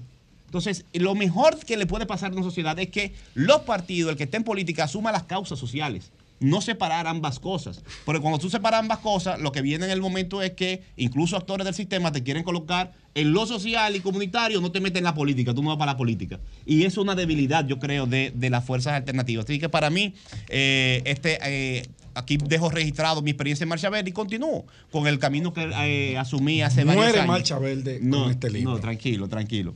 Eh, esta es la, la, situación. Eh, sí quiero explicar, Julio, antes de terminar, tenía otro aspecto, pero eh, tenemos al invitado. Explicarle a la gente. todos los movimientos sociales son lo que su descripción, el término sociológico, eh, dice. Un movimiento, un movimiento es una acción en un tiempo específico y en un espacio específico. Los movimientos son interacciones permanentes, comienzan, se desarrollan y eh, desaparecen y cumplen su función. Desde mi punto de vista, la consigna del fin de la impunidad no está totalmente alcanzada, pero sí se ha avanzado mucho. Fíjense que el 2016 apareció una noticia, la pueden buscar en internet, de una persona de Dajabón preso por un racimo de plátano que se robó. Y justamente lo que queríamos era promover que la ley, no que a, un- a una, a un- a una persona con poder se lo castigue y se le mate o se le condene por 100 años, no. Que la ley se le aplique de igual forma al que se roba el racimo de plátano y al que tiene mucho poder, que eso no pasaba. Pero Pagán está confesando y reconociendo que sí lo estaba haciendo. El fin de la impunidad es eso, que comience a enseñarse a los niños, a los jóvenes, que aunque tú estés en una posición de poder, cuando tú cometes un daño contra la población muy grande, no puedes quedarte impune aunque sea pagán o que sea hermano del presidente de la República.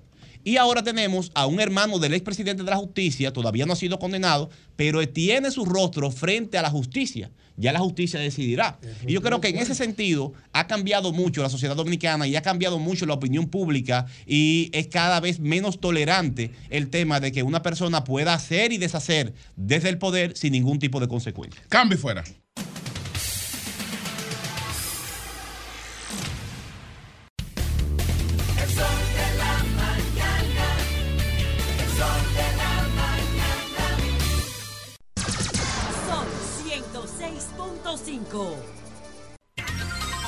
El senador Dionis Sánchez, senador del partido Fuerza del Pueblo, electo en la boleta del Partido de la Liberación Dominicana, está con nosotros. Entonces. Él se ríe. Y esa coletilla. Si no, para que yo extrañé, no, que yo extrañé ahorita cuando Julio hizo, cuando Julio dijo que yo lo extrañé, me hacía falta que lo dijera. Me hacía falta. Bien, para mí un verdadero placer, hacía días que no me invitaban. Y yo ya estaba al punto de venir sin, sin que me invitaran. aquí, tuyo. Bueno, sobre, sobre la ley de los, de los actos del Estado Civil, que, que ya es una ley, yo decía que estaba en el Congreso, pero ya eh, se promulgó, ya es una ley. Entonces, ¿qué quedó de la propuesta de Dioni y qué aportes tiene la ley aprobada? Mira, lo, eh, de esta ley, importante ley que data de la época de Trujillo, del 44, eh, eh, realmente nosotros, la intención primaria del proyecto era algunas cosas, modificar la ley. O sea, modificarle el tema del orden de los apellidos, introducir, eh, ampliar la jurisdicción para declarar a un niño, que a veces el Estado no brinda la oportunidad en una comunidad o por, de forma circunstancial tiene que dar a luz una señora en un lugar que no guarda ningún vínculo y tiene que declararlo ahí. Cuando se va a declarar un fallecido, que debe ser en el lugar donde muere y puede ser, eh, nosotros hemos ampliado también la jurisdicción para, para esto. Y al plantearle a la Junta estas iniciativas, a una muy importante es la prueba de paternidad cuando el, el oficial civil tiene dudas si ese niño es hijo de un padre que lo ha tenido con una extranjera. En la frontera se da mucho. O sea, una mamá puede declarar a su hijo sin problema porque hay un vínculo natural. Sin embargo, cuando un padre tiene un hijo con una extranjera, en este caso una nacional haitiana, el oficial civil tenía la duda si verdaderamente es dominicano o no, porque también hay dominicanos que se prestan a declarar muchachos que no son hijos, por cualquier razón.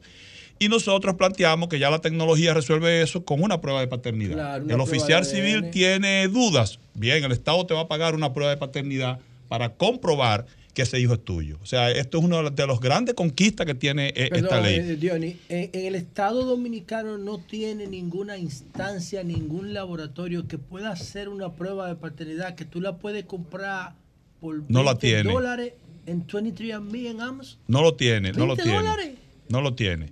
A lo mejor ahora con esto, pues, posiblemente nazca la idea de hacerlo, pero no lo tiene. El hecho es que estas iniciativas es lo que nosotros originalmente estábamos planteando. Cuando entonces involucramos a la Junta, invol- involucramos a los técnicos, surgió la idea de modificar por completo la ley.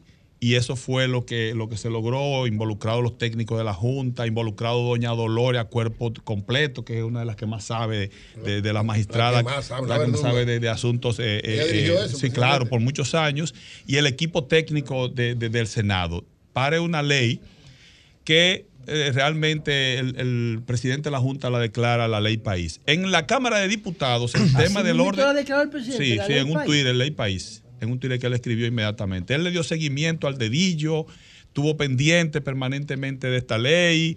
Eh, para él es un tema sumamente importante eh, esta ley. El- ¿Eh? el- en la Cámara de Diputados, el orden de los apellidos, nosotros planteamos, hay una sentencia del Vamos Tribunal Constitucional, hay una sentencia del Tribunal Constitucional, una pareja se presenta a declarar sus hijos, el primer hijo, y quiere ponerle primero el orden, el apellido de la mamá. Claro. Cuando va al oficial civil le dice que no, que eso no puede ser, que se lo impide. Llame él. oficial. civil. Va al Tribunal Constitucional y ahí, ahí se pudo determinar que nunca la ley obligaba. No, porque es un uso social, no una Exacto, norma. es un, es un uso, es una costumbre. Costumbre. costumbre. Es un tema educativo, que esté es una costumbre. Y no finalmente la pareja pudo declarar Como la su de hijo la con el apellido de la mamá primero. Entonces, a partir de esa, de esa sentencia, nosotros comenzamos a investigar. En Colombia es así, en España es así, en México es así, en Argentina es así. Y nosotros entendimos que debíamos plantearlo en, en la ley. Teníamos una disyuntiva con el tema de que si cuando no hay acuerdo, ¿qué hacer?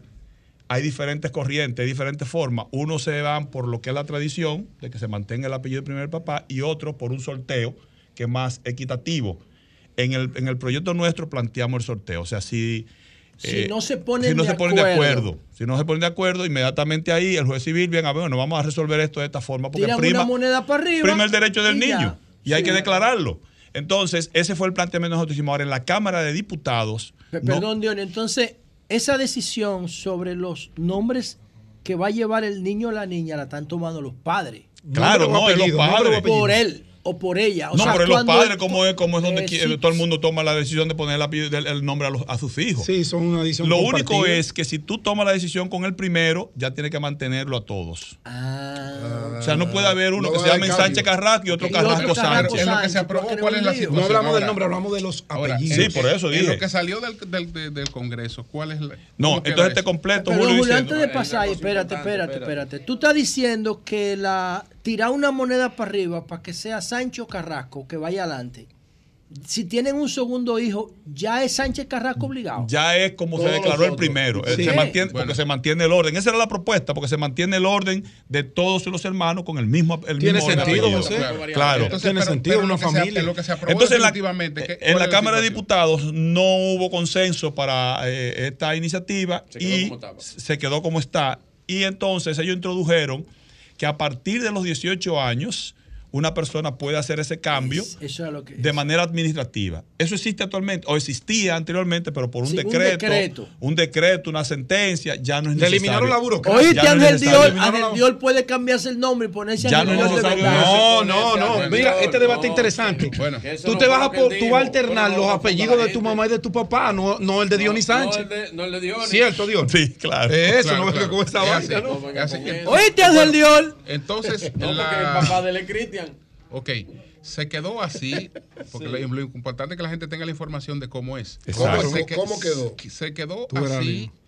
Eh, lo único es que la persona a los 18 años tiene la oportunidad, con menos trámite, que no necesita un decreto presidencial, Lo pasa la Junta ya. Exacto. Lo pasa la Junta. hacer el cambio a los 18 años y lo hace una sola vez en su vida. Sí, así es. Sí. Así es. Y no Eso lo- siempre se busca eso por conflicto. A veces pasa que en la familia materna no hay hombres, no quieren que se pierda el apellido y por eso quieren, se dan esos casos. Por eso la idea de, de- de- de la opción a que los padres pudieran declarar sus hijos, porque a veces se va perdiendo el apellido materno. Así es. Se va perdiendo y a veces apellidos que son pocos, No, el son que peor le pocos. va al papá cuando tiene hija que se Sí, es por eso. Sí, Se va, cambiando, Sí, se va perdiendo se el apellido. perdiendo, sí. Qué machistas El del hombre que se pierde. Que, que- Ustedes son machistas. El, el- el apellido, el apellido, el apellido de mi abuelo materno, Carrasco, mis hijos no lo tienen, ya se ¿Cuántos son perdió. Los genes, ¿qué apellido ni apellido? Los genes. Ya se perdió. Entonces- No, pero el apellido es importante. Sí. Por eso esa iniciativa ha ido tomando cuerpo y nosotros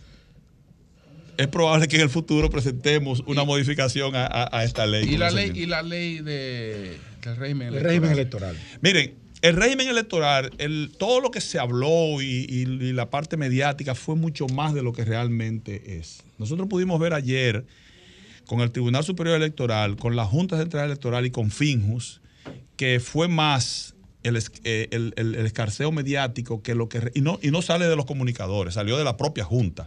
Porque cuando el artículo 27 del proyecto planteaba en su eh, párrafo tercero, que el 25% de los partidos podía solicitarle, oigan la palabra, el verbo, solicitarle a la Junta una audiencia pública, eh, se dio a entender que era que los partidos políticos podían convocar.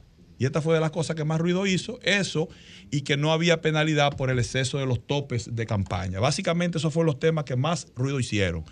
Bueno, nosotros resolvimos el tema del, del, del artículo 27, eliminamos esa parte, pusimos que en tiempo de campaña se, puede, se deben hacer por lo menos dos audiencias, eh, eh, una audiencia cada dos meses, cuando el año es preelectoral, cada tres meses, eh, y que los partidos, como es natural, pueden solicitarle a la Junta una reunión.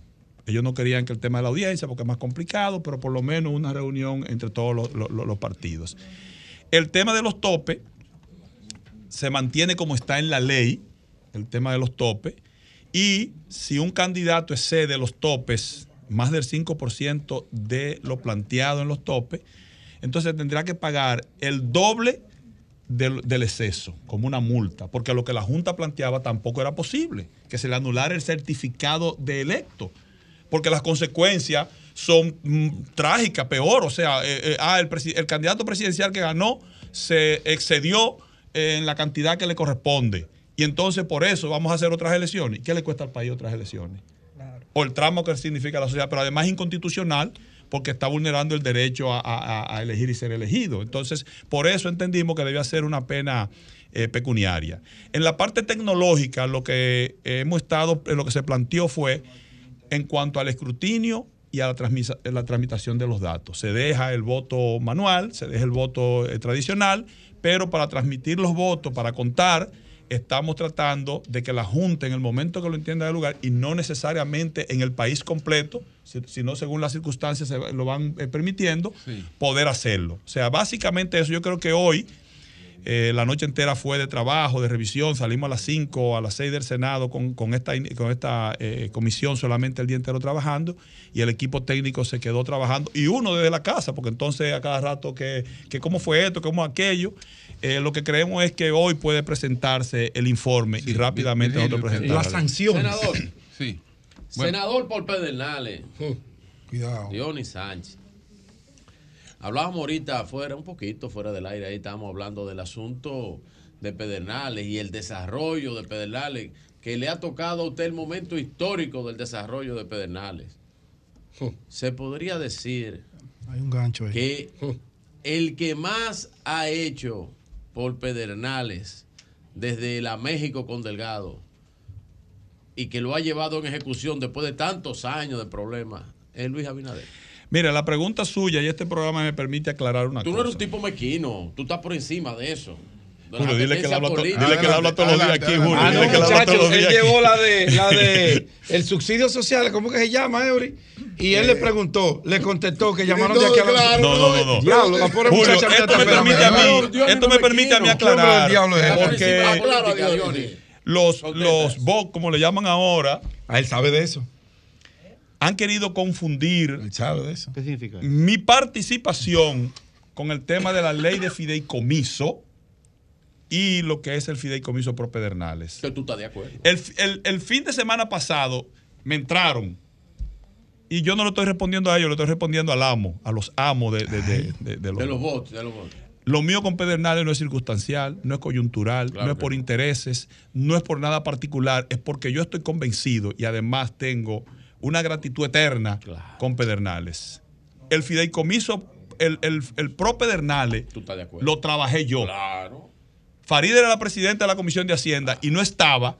Y, y el- ese informe tiene mi firma y yo fui que se pedí que se aprobara. Solamente no contó con, una, con uno de los que estaba presente y tenía sus razones para no hacerlo y no viene al caso mencionarlo ni mucho menos. O sea, yo lo que quiero aclarar que mis posiciones de que se aclare, porque tampoco estoy en contra de los fideicomisos. Lo que no estoy de acuerdo es que no esté bajo el tamiz de la ley de compra y contrataciones, que no esté, que, que- que no puedan hacer deuda y que después pase al Estado Dominicano, que los eh, eh, fideicomitentes adherentes hay que tener cuidado con los que se van a agregar como fideicomitentes adherentes, porque eso es una privatización por debajo de la mesa. Ese tipo de cosas es lo que nosotros estamos criticando con los fideicomisos. Ahora, con chantaje, con que los BO, con que la publicidad, a mí no me van a doblegar.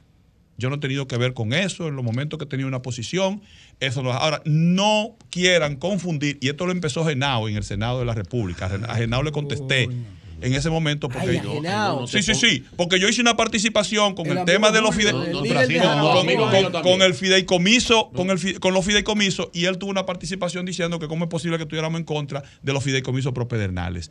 Yo no estoy en contra de los fideicomisos propedernales, precisamente en este momento va Simon Froh para allá y lo vamos a recibir en la Comisión de Hacienda para discutir la adenda 3, que autoriza 45 millones de metros de terreno para ser entregado al fideicomiso eh, propedernales. Que nosotros querramos que las cosas se hagan bien, que, porque yo quiero que los beneficiarios de lo que se haga en Pedernales sean los pedernalenses y la región, la subregión de Riquillo y el país. Yo no trabajo pa- para que se beneficien lo- lo- la oligarquía. Ellos se van a beneficiar, pues van a, van a estar ahí, Claro. pero mi, mi propósito, mi fin ulterior, mi, mi- mi- mi compromiso es con que se beneficien esa, eh, eh, la, la provincia y la región. Ese es mi Entonces, tú eres eh, el, El eh, tú eres el duró 20 años padrino, tú eres el padrino de Pedernales y Luis Abinader es el padre del desarrollo de Pedernales. Mira, cuando tú me preguntas con relación al presidente Luis Abinader y la intención con Pedernales, siempre he hablado claro. Desde el principio dije que le creía, el plan que tenía. Cuando todavía el pueblo estaba escéptico por muchas cosas que habían pasado, yo dije, yo le creo porque le pregunté qué es lo que vamos a hacer, qué es lo que va a hacer. Mira, en Pedernales hay que hacer hoteles y aeropuertos al mismo tiempo. Porque si hace una cosa y deja la otra, no tiene sentido. Ahora, yo no puedo dejar de decir que los presidentes anteriores todos todo hicieron un esfuerzo, porque es que se creó un conflicto que castró este desarrollo por más de 20 años, que se resolvió 20 años dando en el, en Nosotros el tuvieron intenciones, este se, tuvo la se decisión. resolvió finalmente en el gobierno de Danilo Medina cuando ya las tierras nuevamente se pudieron determinar que ya eran del Pedro. Estado y que, y que se podía trabajar lo que Luis ha iniciado. vender por decreto, Diony, la querían dos- vender por un decreto. Eh, hablábamos de- antes de de entrarnos a, a. Pedernales, hablábamos de esa importantísima ley del régimen electoral y la ley de partidos políticos. Hay mucha preocupación en la ciudadanía y en la clase política, no la de alta alcurnia, sino la de media hacia abajo, con el tema de las sanciones a la violación de la norma. Tenemos en la actual legislación una fiscalía electoral, pero no tenemos ni siquiera esa figura para implementarla. En la ley que se está debatiendo, ¿qué se ha conversado? ¿Qué ustedes han consensuado en esa dirección? Mira, eh, las sanciones están, la que no se había planteado por alguna razón era lo que decía ahorita de los topes, cuando se ceden los topes. Eh, este, y están ahí las sanciones cuando se ceden los tiempos de campaña y demás. Ahora, le repito, la Junta planteó algo que no puede ser. Y nosotros, con relación a los topes, lo que planteamos fue, lo que se resolvió ayer fue que usted va a pagar de multa, una multa, porque no hay otro camino. Yo decía, bueno, no me gusta la multa porque cualquiera dice, bueno, el riesgo calculado. El riesgo calculado. Claro, tiene que haber una- Yo voy a gastar 3 millones de pesos más y me van a poner, si me descubren 6, que yo gaste 6, pues yo me voy a arriesgar. pero no hay, otro, no hay otro mecanismo, porque yo mismo dije, bueno, no me gusta, pero no tengo la alternativa, eh, Claro. otra alternativa. Eh, y lo que planteamos, lo que se planteó fue eso y lo que está aprobado en el informe por la comisión es esa parte. Jonathan. Sí, eh, senador, en Pedernales hay grandes recursos y atractivos. La playa, que es la base del, y la costa, que es la base del modelo eh, turístico eh, en nuestro país. Pero también hay puntos delicados como el hoyo Perempito, la, la sierra y todo lo demás. Eh, ¿Cómo usted ve el tema del acceso al agua de todo el desarrollo que se está planificando para Pedernales? ¿Cuál, eh, ¿De dónde va a salir esa agua? Y según los proyectos que, que se están presentando, ¿y cómo hacer para que eso se desarrolle sin afectar la- lo delicado de, de la circunstancia natural de Pedernales? Mira, Jonathan, eh, Pedernales tiene el 62% de su territorio área protegida. Y nosotros le pedimos a los verdaderos medioambientalistas, porque hay otros que se disfrazan de ambientalistas con un objetivo de que nos permitan desarrollar el otro 38. O sea, sin tocar esas áreas protegidas, porque no tenemos necesidad de tocarlas, al contrario, ese será uno de los atractivos, pero que nos permitan desarrollarlo. El tema del agua lo resuelve la ingeniería. En otros países con menos, menos condiciones lo ha resuelto la, la- la ingeniería. Eh, a poca distancia eh, hay agua que se, se desperdicia en el mar. Y yo aprendí que un país se mide el desarrollo o su desarrollo en función de la cantidad de agua que se desperdicia en el mar. Entonces, ahí está la presa de Nizaíto, que es una solución. Dependiendo de la cantidad que se, en principio pudiera ser, las aguas están ahí en los olivares, un poquito arriba de, de- de- de Pedernales, que puede, que puede obtenerse agua en principio. La solución definitiva es o desalinización o la presa de Nizaíto. Nosotros nos inscribimos por la presa de Nizaíto. Diony, Eh, finalmente. el- eh, una preguntita breve. El código. ¿Se irá sin lo del aborto? ¿Cómo aprobar el código penal? Mira, en, la, en, la- en el último esfuerzo que hicimos con el Código Sin Penal. las causales, que es lo que te Sí, claro. Las causales, porque Sin lo el- el- el- están poniendo lo del aborto, no son las causales. Las causales de... En la última, en el último cosa que se hizo, Sí. o sea, se- nos pusimos de acuerdo. Nos pusimos de acuerdo, inclusive En quitar las causales, se pusieron de acuerdo. senadores, En dejar una senadores que están, estaban eh, eh, un poquito férreos con el tema de las causales, como el senador Antonio Tavera, se dio. Y está, y, y esto- y- En no- una sola, en una de No, las no, no, las causales, causales. No, no ponerla. Bueno, es que el artículo Ah, 42, eliminarlas. el artículo 42 de la Constitución protege la parte, te- la parte, ya. eh, eh, eh, ¿cómo se dice? De- de- cuando hay de las dos. No una, cuando la, la, la más socorre- la más el- la- la- el peligro. la vida de la Exacto, donde la vida corre peligro. peligro. Eso está protegida por el artículo 42 Esa de no la hay que Constitución, no hay que poner nada. En Entonces, esa causal están de acuerdo, en las otras dos no. bueno, el hecho es que nos pusimos de acuerdo y se aprobó y pasó a la Cámara de Diputados con un consenso de más del 95%. Eran esos temas, el de las causales y el tema de género. Sí. Era eso lo que, lo que Sí. estaba y, y hubo, eh, se cedió de ambos lados para nosotros Johnny. lograr eh, eso. Ya, ya Johnny, en cualquier momento podemos lograr eso. decidido si buscará la reelección o eso estará condicionado Pero a la usted po- sabe, don Julio. No, espérate, déjame preguntarle. Eso está condicionado a la posibilidad de que haya una alianza realmente entre PLD y Fuerza del Pueblo. Mira, Julio, en mi vida las decisiones siempre las he tomado consultado conmigo, con mi almohada y con la gente más cercana. En ocasiones la gente más cercana no estaba de acuerdo, como cuando decidí aspirar a senador o cuando decidí aspirar a diputado, que trabajaba en Manicera, tenía un excelente trabajo en Manicera y dije yo voy a ser diputado por un partido que en ese entonces era tercero, el PLD. Yo decidí temprano que no iba a Ahora volver- tengo otro que es tercero también. Sí. Yo decidí El- temprano. el PLD volvió a tercero. Mira qué coincidencia. Sí, adelante. Dijo, Balaguer que de tercera se, atoca- anota con un toque. Adelante, adelante. Ya lo volvió a tercero. Balaguer dijo que con un toque se anota de tercera se anota con un toque. Decidí temprano que yo no iba a volver otra vez. Yo he sido candidato seis veces consecutivos. ¿Y tus números cómo están, Dionis? excelente, excelente, porque yo mantengo siempre. Yo, yo dije que voy Sí. a salir por lo alto. Por lo alto. Inclusive allá hay gente esperando si es verdad la decisión de Dios Si para, hubiera- entonces si tomar. hubiera- tomar si hubiera eso. uni- Si hubiera unidad PLD, Fuerza del Pueblo, él sale. Julio si, no hay, si no hay unidad PLD, él no busca nada ahí. No, no, no. tiempo. No, eso no es, eso no, No, no, Julio, no, no, no, no, no, No, no, no, no, A ti te- no, a ti te por- cogió con eso. No, no, no, no, no, no, por- No, no, y tú tienes que darme no, tiempo para no, aclarar no, eso, no, porque no, no puedes no, decir no, eso y después eso, porque No, no, no, no, no, no, no, no, no, no, no, no, no. no. Tú no puedes decir eso y después despedirme porque tú No, señor. No, no. Tú estás diciendo que, tú estás diciendo que la comunidad de Pernales no valora su trabajo. No, no, no, no, no, no. No, no, no, porque una cosa es la Y lo ha valora- hecho. Oye, oye, Julio, Julio, tú no te puedes poner por encima de los partidos Claro, Julio, yo lo que te voy a decir. Julio, yo lo que te voy a decir, Julio. esta realidad para que tú la respondas. Mira, la realidad de Pedernales, todo el mundo la conoce, que se ha ganado ahí de manera reñida. Si el PLD lleva un candidato a senador, la Fuerza del Pueblo lleva un candidato a senador, ahí no hay que preguntar por elecciones. Julio, El espérate. P- El, PRM la tiene. Porque si tú estás ganando por 30 Es una votos, como por tú le dices a 45, José. por 100 votos, el- un partido unido, con un partido dividido, ¿quién va a buscar No, nada? es que ya no estamos divididos. a La fuerza del permitir pueblo es una no realidad y el PLD nadie. es me otra. permití decir, Entonces, ¿verdad? eso es así. Julio,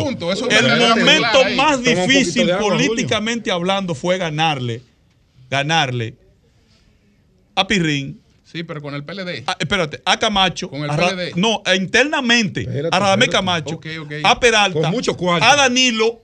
Ya. Ay, ay, ay, oye, internamente y nosotros, perdón, perdón, perdón, perdón, perdón, perdón, no, no, no, lo interno sí lo interno el interno ah, no tenías competencia sigue no, sigue provocando, no, Julio, ay, ay, ay, permíteme hablar, Julio, permíteme hablar, tú no decir que le ganaste a Danilo porque Danilo no era candidato a senador, no le ganaste a Peralta porque Peralta no era candidato a permíteme hablar, no era, pero era 15 días, tú le ganaste al que competía contigo, él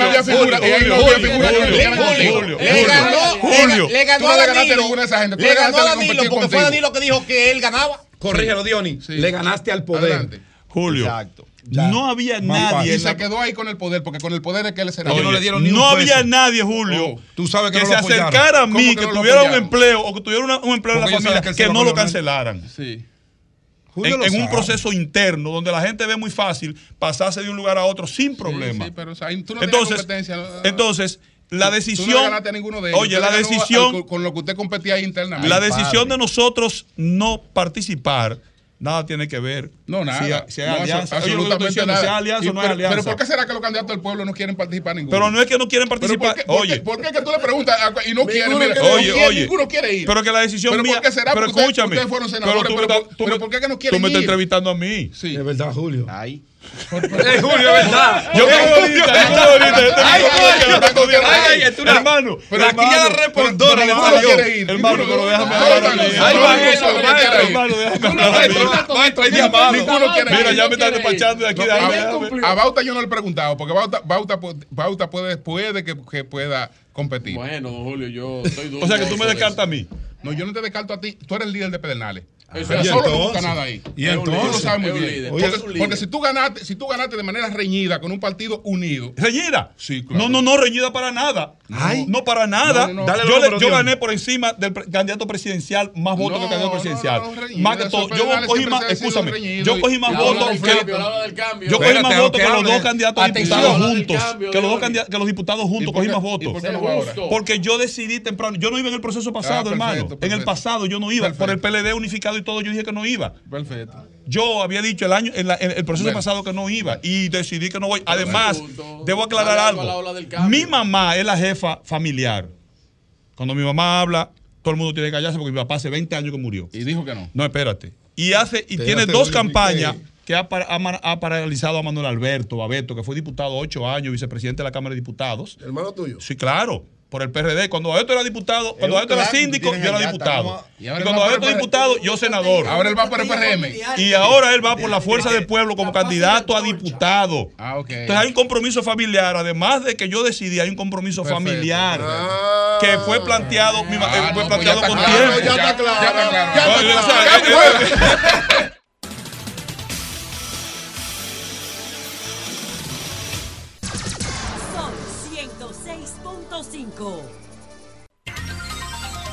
Son las 10.39 minutos. Virgilio Félix, adelante. Hablando que uno se Y él tiene la pizarra ahí, Julio. A que Lara, nos escuchan a través de este sol Me imagino mañana, que será para borrar un par de gente de ahí. No. Punto 5 RCC Media en la Catedral de la Opinión. A Camejo lo puede borrar Dominicana. de ahí. Y hoy es martes. Martes. Ni te cases ni te embarques. Martes de pizarra. Saca Mojica de ahí, que lo, vi esta, que lo esta semana en una fotografía con Abel. Y aquí estamos, y aquí estamos con la pizarra. Han puesto la pizarra Virgilio, qué interesante. Sí. Miren, y esto, como teníamos una, sesión una producida. Tregua, una tregua navideña y una tregua de los días feriados de enero. Y aquí tenemos una pequeña listita de los amigos que tienen pequeñas desavenencias con el candidato del PLD, por eso sacaron los pies. Vamos a ver. Vamos a hacer este resumito aquí. Me tomó un chin de trabajo hacer este resumito. Fermín Noesí, miembro del Comité Central y alcalde de Alto del Yaque. Luis Esteban Prieto, Abinader, Bashir, le decía, miembro del CC. Ese fue en. el hijo de Sandra Abinader. Todo eso. Nicolás Soriano Montilla, miembro del CC en La Romana.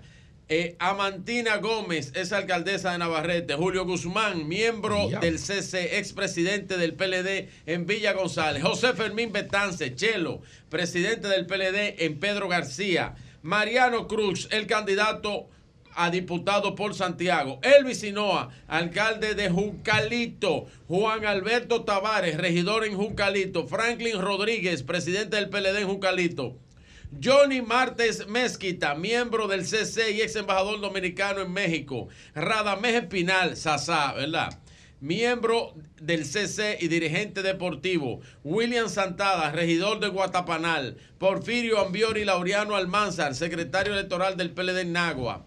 Luis Estrella, miembro del CC en Nagua. Rosel Vera, vicealcaldesa en Tamboril. Estefany Molina, regidora viejos, de eh. Canca La Piedra. Leonardo Rodríguez, repitiendo regidor de Canca. La Piedra. Humberto Triunfel, O sea, ex alcalde del Licey al medio. Teodoro Martín Hace Sánchez, seis años Luri, que se regidor renunciaron. en Montecristi. Yudelka Castellano. Hace como siete años que se de. Santiago. Yudelka es regidor actual, gracias. Salvador Sánchez es presidente del PLD en Tamboril. Miguel Junior, alcalde de Palmar Tamboril Villa González. Angelino, con Pero Angelino. hace- vamos, ustedes pero se hace fueron hace Pero 60 espera, años. pero ¿cómo va? Pero En la ¿cómo rueda se Eran un millón entonces, sigo. Hace sigo, 60 años Hasta la fueron. fecha. Eh, Miguel Junior, alcalde de Palmar Arriba en Villa González. José Luis Santos, alcalde del Limón en Villa González. José Moronta, ex director administrativo del MINER. Félix Silverio, ex candidato en Río San Juan. Eduardo Esteban Polanco. Willy, alcalde de La Terrena. Elvin Muñoz, ex fiscal de Montecristi. Y Elías Feliberto, ex regidor del Pino en Dajabón. 29 se anotan a la pizarra en este resumen, resumen del mes. eh, entre diciembre y enero. 29 y esos son 2.5 nombres que figuran con 2.5 relevancia nacional en respectivas localidades. Eury Cabral, el número, por supuesto, dijiste. mucho No más grande nuevo. de presidente de comité de base y comités intermedios. De ese listado, la mayoría se ha ido a justicia social, ¿verdad? Al PRM. Y solo uno que aparece que se fue para la FUPU, de esos que mencioné ahí. Así que, como son 29, 29 van para estos numeritos aquí. Y sería. 29. Pero 29 de 2.5 millones de gente. El diablo. ¿De dónde? De 2.5 ¿Y millones. cuándo tú estás calculando? ¿Cuando ganamos el 2008? De lo que está en la nómina. Coño, pero ahorita loco. Pero si, si el PLD dice que tiene No, 2 está bien, millones. ponle uno, ponle de un millón. Ponle uno. El PLD tiene en nómina los que votaron por Ahí Abel. está, Y por Margarita, más nadie. En la pizarra, martes de pizarra, Bueno, aquí en Sol de la Mañana. 400 y veces más que la vamos Fuerza a, Pueblo. hacer un breve comentario. Nosotros tenemos 10.000 Un gente. momentito. ¿A porque, dónde? Si me permiten, por favor. Por favor. Gracias. Miren, ayer yo dije en un tuit de la renuncia de Ramón Ventura Camejo. Con Danilo Abrazado. Yo lo había dicho, yo lo había dicho hace un mes. La desaveniencia que él tenía con el candidato del PLD, con Abel Martínez. Y allá en Santiago y esa problemática que había para allá. Inmediatamente la presentó. ¡guap! Mandaron un equipo raudo y veloz. SWAT. Raudo y veloz a Santiago y no le aceptaron la renuncia. Entonces, después estaban eh, que uno dice mentira, que el otro. No, no, no, no, no, no hay mentira. Él presentó su renuncia. Él la presentó y no se la aceptaron. El objetivo, dijo Gustavo Sánchez, si quieren ponerme un video ahí corto de tres minutos de Gustavo Sánchez, que Después. fue lo que dijo Gustavo Sánchez con respecto a eso. Ponme ahí a Gustavo, hazme el favor. La desi- la- las designaciones que han hecho tanto el jefe de campaña, el compañero Abel Martínez, como él, como candidato del PLD, Francisco Javier y Abel, eh, yo pudiera decir que están sujetas a revisión, porque al final el comité político debe verla. No quiere decir que el comité político vaya a atar al candidato y al jefe de campaña de decisiones que son propias quizás de una candidatura, pero en aras de, de lograr los equilibrios y los debido consenso, eh, muchas de las cosas que se han propuesto, o algunas de las cosas que se han propuesto, deben ser revisadas. El presidente. Ustedes escucharon ahí a Gustavo Sánchez, diputado, ¿verdad? Eh, miembro del comité político y que fue el jefe de campaña de, de Abel, hasta que entró eh, don Francisco Javier García. Y entonces los puestos de campaña no son fijos, dice él. No son fijos. Que pueden existir cambios. Eso es verdad, porque eso pasa. Y aparte, pasa y pisa, porque también lo que tú pisas, después pasa la mano, busca la vuelta, lo trae para atrás. Y el objetivo de la vaina era que Ventura Camejo lo que quería hacer el enlace de Santiago. Quería hacer el enlace político, el enlace de campaña. Y no se lo dieron. Entonces, cuando renuncia, le mandan el equipo para allá y le dieron reversa a la renuncia. Le dieron reversa a la renuncia y lo hicieron enlace. Eso fue lo que determinó la vaina. Ayer lo hicieron enlace a Ventura Camejo. Entonces, él quería, él quería eso y al parecer lo logró. Ahora, lo que yo dije también en el tweet, y se lo digo a Ventura Camejo, con un experto en política.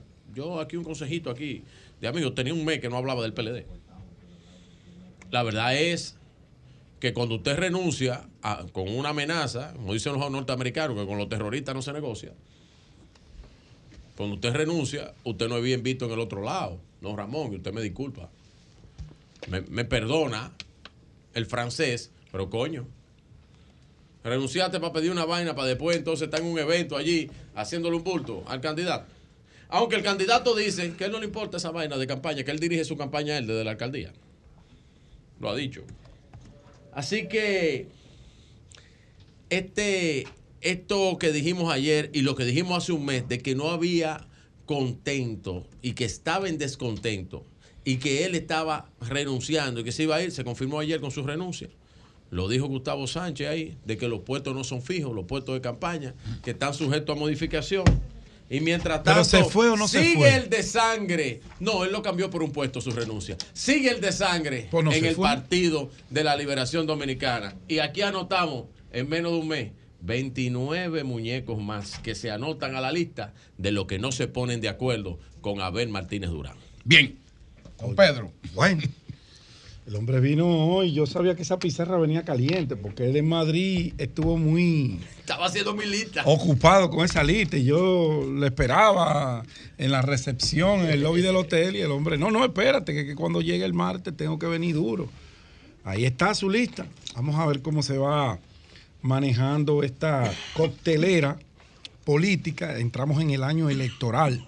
Este es el año de ganar y perder elecciones. Es el año de armar las candidaturas, primero las municipales, las presidenciales ya yo creo que están definidas, por lo menos en los tres principales partidos políticos del país ya tienen sus candidatos. El PRM tiene a Luis Abinader, la Fuerza del Pueblo tiene al doctor Leonel Fernández, el PLD tiene a Abel Martínez y el PRD tiene ya al ingeniero Miguel Vargas Maldonado que anunció que estaría dispuesto a salir a buscar el voto de los PRDistas y del país para fortalecer a su organización. Ahora viene la tarea de las elecciones de febrero. Prácticamente estamos a un año de esas elecciones municipales que hay que armarla con mucho cuidado.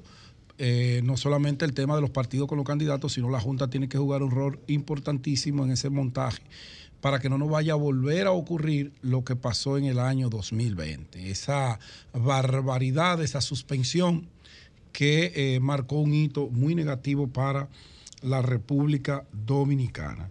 Hay un artículo en el Listín Diario del mayor general Carlos Rafael Altuna Tesanos, ex comandante general o ex jefe, cuando él dirigió en el 2008-2010, él era jefe, todavía era la jefatura de eh, la Fuerza Aérea. Luego fue con la ley del 2013, la 139-13, que se cambió el nombre por comandantes generales. Él tiene un artículo interesantísimo que se llama El cochero en una dirección y los bueyes por otro. Y él allí hace un esbozo del el desorden que hay con el tema migratorio y la abrogación de facultades por eh, varias gobernadoras, sobre todo que tienen que ver con la línea fronteriza, y de funcionarios que no tienen nada que ver con lo que es la regularización de un extranjero en la República Dominicana.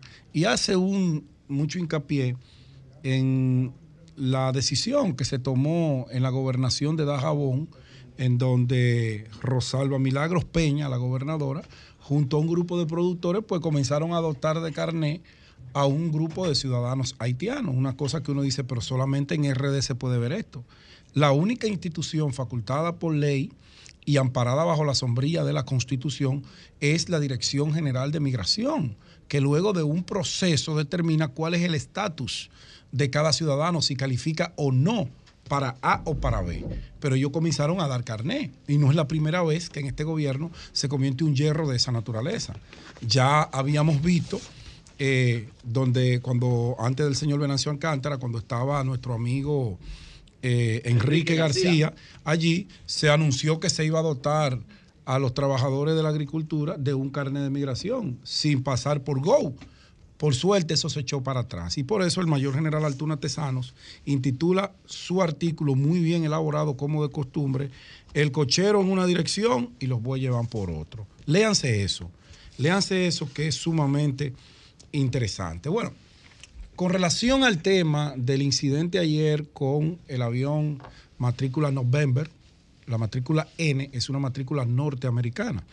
Lo que te dice que a la compañía que se le rentó esa aeronave es norteamericana. Ese avión vino de Miami. Hay un, una dinámica en la operatividad de las empresas que alquilan y rentan aeronaves. Y esa dinámica corresponde a la demanda de servicios que les son solicitados. En base a esa demanda, a veces, a veces, se corren el riesgo de una tripulación que acaba de llegar de Chile, que voló ocho horas, seis horas para llegar a Miami, le han solicitado un servicio de República Dominicana, la compañía no tiene un personal en tierra para mandarlo a cubrir esa ruta de esa renta de avión que le han hecho y manda a esa misma tripulación que no está apta para volar. Que no está apta para volar no porque no tenga las capacidades para volar, sino que partiendo de la condición de cansancio humano que da un vuelo de seis horas, de siete horas, no puede continuar un vuelo en, esa aeronave, tiene que tomarse un descanso y ese avión ha de, de- de comandarlo otro piloto, otro copiloto y otra tripulación. Pero a veces esa alta demanda de renta de aviones hacen que esa misma tripulación le diga, usted o se va o a usted lo cancelamos. Y se ha dado. Yo conozco historias en aerolíneas dominicanas, pilotos que se han negado a volar, primero porque no están en agenda, no le corresponde, físicamente, emocionalmente no están en condiciones, y el dueño de la aerolínea o los ejecutivos de la aerolínea lo han obligado a montarse en ese avión. Hago este introito para que ustedes vean cómo funciona esa operatividad, no solamente con los pilotos de aeronaves eh, comerciales, también pasa en la aviación eh, privada con el tema en el renglón helicópteros. Para una persona tomar la- el comando de una aeronave, tiene que estar psicológicamente estable, emocionalmente estable, tiene que estar descansado. Ustedes vieron, por ejemplo, ese vuelo de Europa que nosotros llegamos, una tripulación que voló ocho horas, que nos dio el servicio, que nos transportó. Ese vuelo llegó aquí a las 8 de la noche, pero a las 10 y 15 ese vuelo salía otra vez para Madrid, pero no salía con esa tripulación. Porque esa tripulación está agotada. Claro. Tiene que descansar 24 horas para entonces suceder a la que va a venir mañana. Pero a veces en esas rentas privadas se da el caso que llegan, no están aptos y lo mandan. Y si se niegan, lo votan. No digo que eso ocurriera con el vuelo del presidente Abinader ayer, pero hay un sinnúmero de requisitos que para usted montar un presidente se deben tomar en cuenta. Yo no sé por qué el Estado Dominicano, el gobierno, los presidentes que hemos tenido, porque no es solamente el presidente Abinader, hay un temor intrínseco al que dirán, que si el Estado Dominicano se compra un avión, que si es necesario que un presidente dominicano tenga un avión, claro que es necesario. Claro. Por un tema de máxima seguridad. No, no, eso es relativo. Si viaja mucho, si viaja mucho al año, por ejemplo, y los costos de tener un avión en un año son menores que lo de pagar aviones privados, entonces es comprarlo. El tema Pero si- económico ahí no- si no aplica. Sí, si no viaja No, mucho, José. ¿Para qué tú vas a tener un avión? ¿Para tenerlo paralizado ahí? No, no, porque no, no, no, no aplica. El tema económico no puede ser el criterio que se utilice, porque estamos hablando del primer mandatario. no. El primer Estamos hablando de seguridad. De hecho, no, de hecho, eh, ¿cuántos países tiene el mundo?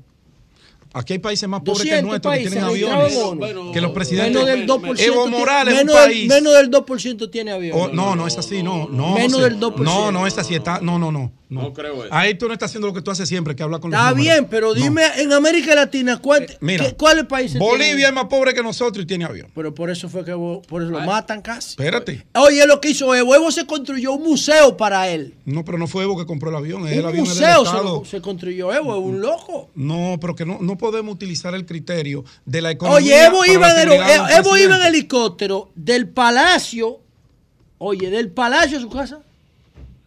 Evo Morales, búsquenlo, está ahí. ¿Qué tiene de malo eso? Mira, ningún costo. Que había menos de 15 kilómetros de distancia. Bueno, pero es que. Quizá la agenda de mí- trabajo le demandaba eso. Para mí el poder no es ridículo. La agenda de un Todo lo que presidente. ridiculice el poder Pero no yo digo, o sea, yo no digo que no. Yo digo, en Chile andando No. en bicicleta, eso es No, ridículo. no. de Boric. Yo no digo eso. Yo de digo que si lo amerita en la frecuencia de los viajes, se compra. Si no lo amerita, el poder se hace el contrato. No, pero, pero yo quiero, yo Hay quiero que comprar un avión. Yo quiero, No, yo quiero, yo Está, disculpa, Compra Pedro, dos, disculpa, uno de Pedro, respuesta. Está, casi listo, está casi listo Ay, un avión presidencial aquí. No, no, no, Tienen no, eso no, casi. No, no, una no, no. documentación. Si no, hay una evidencia que lo sustente, eso no Bueno, tiene sentido. Si No. no se puede comprar un avión, que contraten una compañía que dé seguridad, Claro. aunque cueste más. Es que el tema, vuelvo y repito. Hay que ver si es complicado el tema de la, eh, de la avión. de los viajes en avión. eso es complicado, muchos elementos técnicos. Eso no sé, Pero yo eso- quiero- yo quiero- Pudo- yo Ahí quiero- pudo pasar un millón de cosas, inclusive algunas rutinarias comunes Mira, de prevención. Si, el- si escogemos el tema económico, nos pasaríamos la vida discutiendo un asunto que no tiene trascendencia. Ahora, un helicóptero sí yo creo que debe tener de Tiene primera calidad sí. mundial. Y este. Local aquí. Eso, este un país. presidente debe tener un Eh. helicóptero sí. Pero un avión.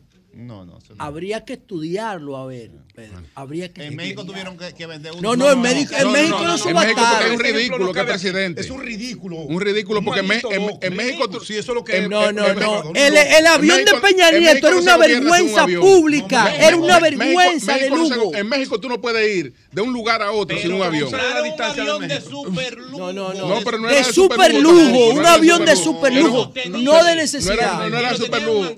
No era de super lujo tampoco. Un De avión- superlujo, un nadie lo avión- quiere un eso. Un avión presidencial. No, Un de avión superlujo, presidencial. no era presidencial, de superlujo ¿Qué superlujo? Ni superlujo es lo que pasa que es un ridículo ahí como presidente. Un ridículo. Ridículo, un presidente Claro. de verdad. cambiando ese país. Bueno, cambiándolo, cambiándolo, hablando disparate todos los días. Y Peña Nieto huyendo. Y Peña Nieto huyendo por ladrón. Un, pre- un presidente que tiene tres horas, tres horas diarias para hablar todos los días, ya tú ladrón. El sabes. principal adversario de él lo atacan tan en Madrid. bueno, es que él no se roba un peso porque él no hace nada. Él no hace nada. Él no hace nada. Él lo no único que hace es hablar. Él no hace Él nada. no, él no se le pierde un peso, pues no hace nada. no hace nada. Na- Hablar, hablar, No, pero si hablar. Los Julio, informes. que la Hablar. izquierda y la derecha no sean los parámetros Hablar. para analizar un liderazgo. Hablar, hablar. Pero adelante. a- a lo A- programa. adelante. Bueno, retomo. El tren Maya. Retomo. Retomo. Sí. Yo enfoco mi comentario basado en esos incidentes lamentables que ponen en peligro la vida del mandatario. Un presidente de un país, por pequeño que sea el Estado, tiene privilegios por encima de todos sus conciudadanos. Por más que el presidente Abinader quiera ser un hombre sencillo, humilde, próximo, cercano, él tiene que entender que él es el presidente de la República. Quienes están a cargo de su seguridad tienen que entender que él es el presidente de la República. Él no es un cualquiera. El presidente tiene que tener privilegios por encima de todos nosotros, porque él es que nos gobierna, él es que nos dirige. Entonces, eh, cuando se traslada la comitiva presidencial, no se traslada solamente el presidente de la República. Hay un anillo de seguridad que se traslada previamente al lugar a hacer un levantamiento para garantizar, junto a un equipo que le ponen en el país de destino, la seguridad de su presidente. Porque no es que llegamos a Miami y los gringos me ponen seguridad. No, no, mi seguridad la tiene garantizada el jefe del cuerpo de ayudantes militares del presidente de la República. Aquellos son un soporte en tierra. Claro. Lo mismo pasa con la aeronave.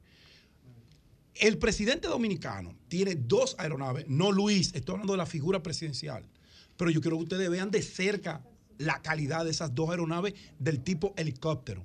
Y yo quiero que ustedes vean con la rigurosidad Con que se se inventa. cuidan y se tratan esas aeronaves. ¿Cómo se escoge los pilotos que van a volar?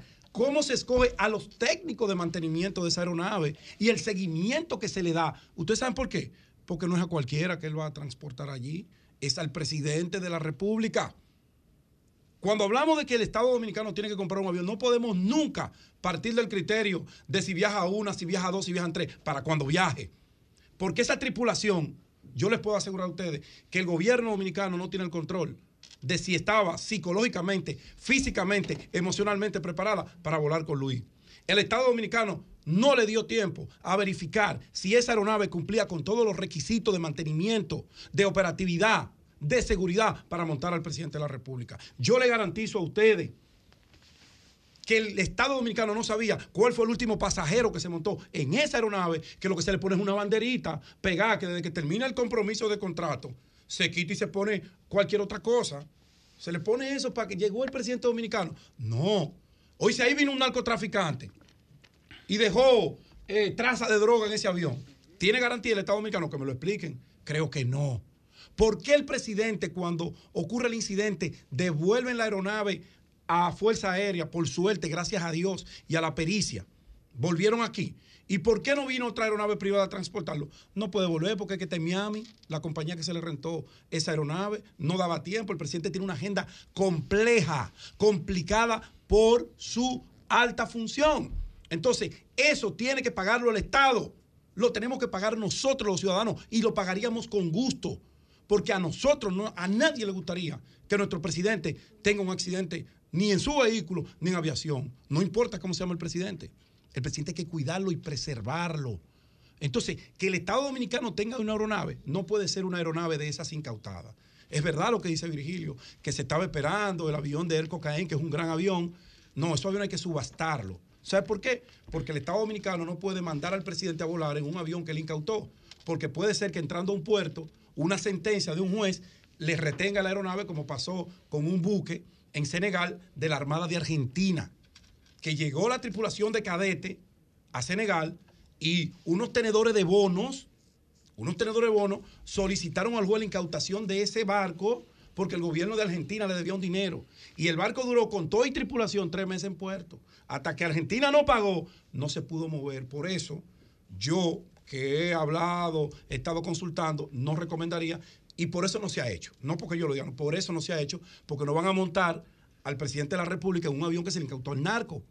Porque tú no sabes qué historia tiene ese avión fuera, aunque tú la puedes investigar con cruces de información con los estados, pero el riesgo es muy alto. Lo que le conviene al Estado Dominicano para evitar ese tipo de situaciones, para mejorar la agenda del presidente, para quitarle estrés al presidente y a su seguridad, es invertir, vender todos esos aviones, que hay seis, ahí yo los he visto, ahí en la Fuerza Aérea, aviones comerciales, venderlos lo que ya tienen una sentencia con la calidad de lo irrevocablemente juzgado. Juntar ese dinero cuesta 20 millones de dólares. El presidente se merece que el Estado Dominicano pague 20 millones de dólares por el avión donde se va a mover él mientras sea presidente. Porque la seguridad de un mandatario no puede estar condicionada a lo que se pueda ahorrar el Estado en su traslado.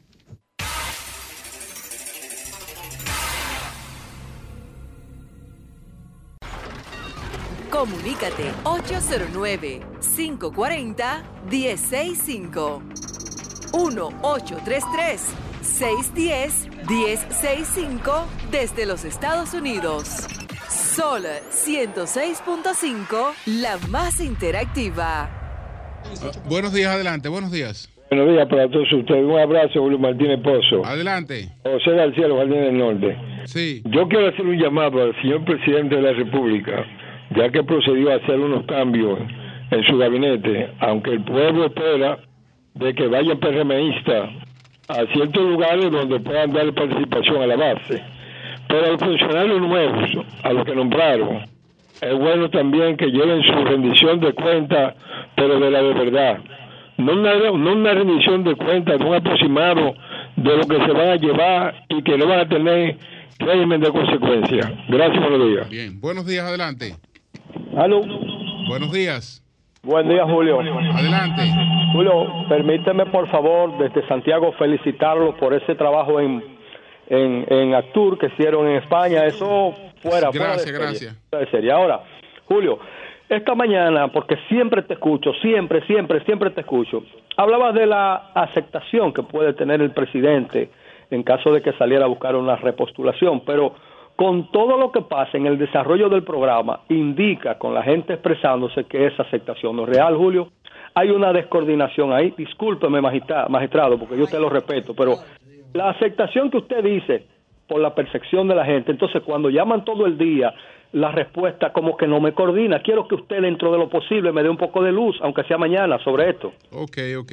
Buenos días, adelante. Sí, buen día. Adelante, Julio. buen día. Eh, eh, sí, excúsame, Julio. No, Yo di- diciendo que. No, pero está bien. Bueno, bueno.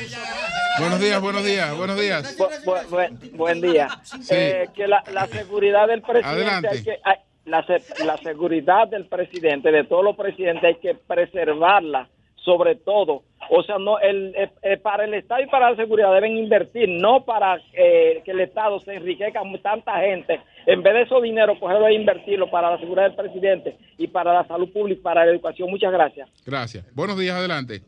Julio, una denuncia, una denuncia. Una denuncia, Mira. adelante. Sí.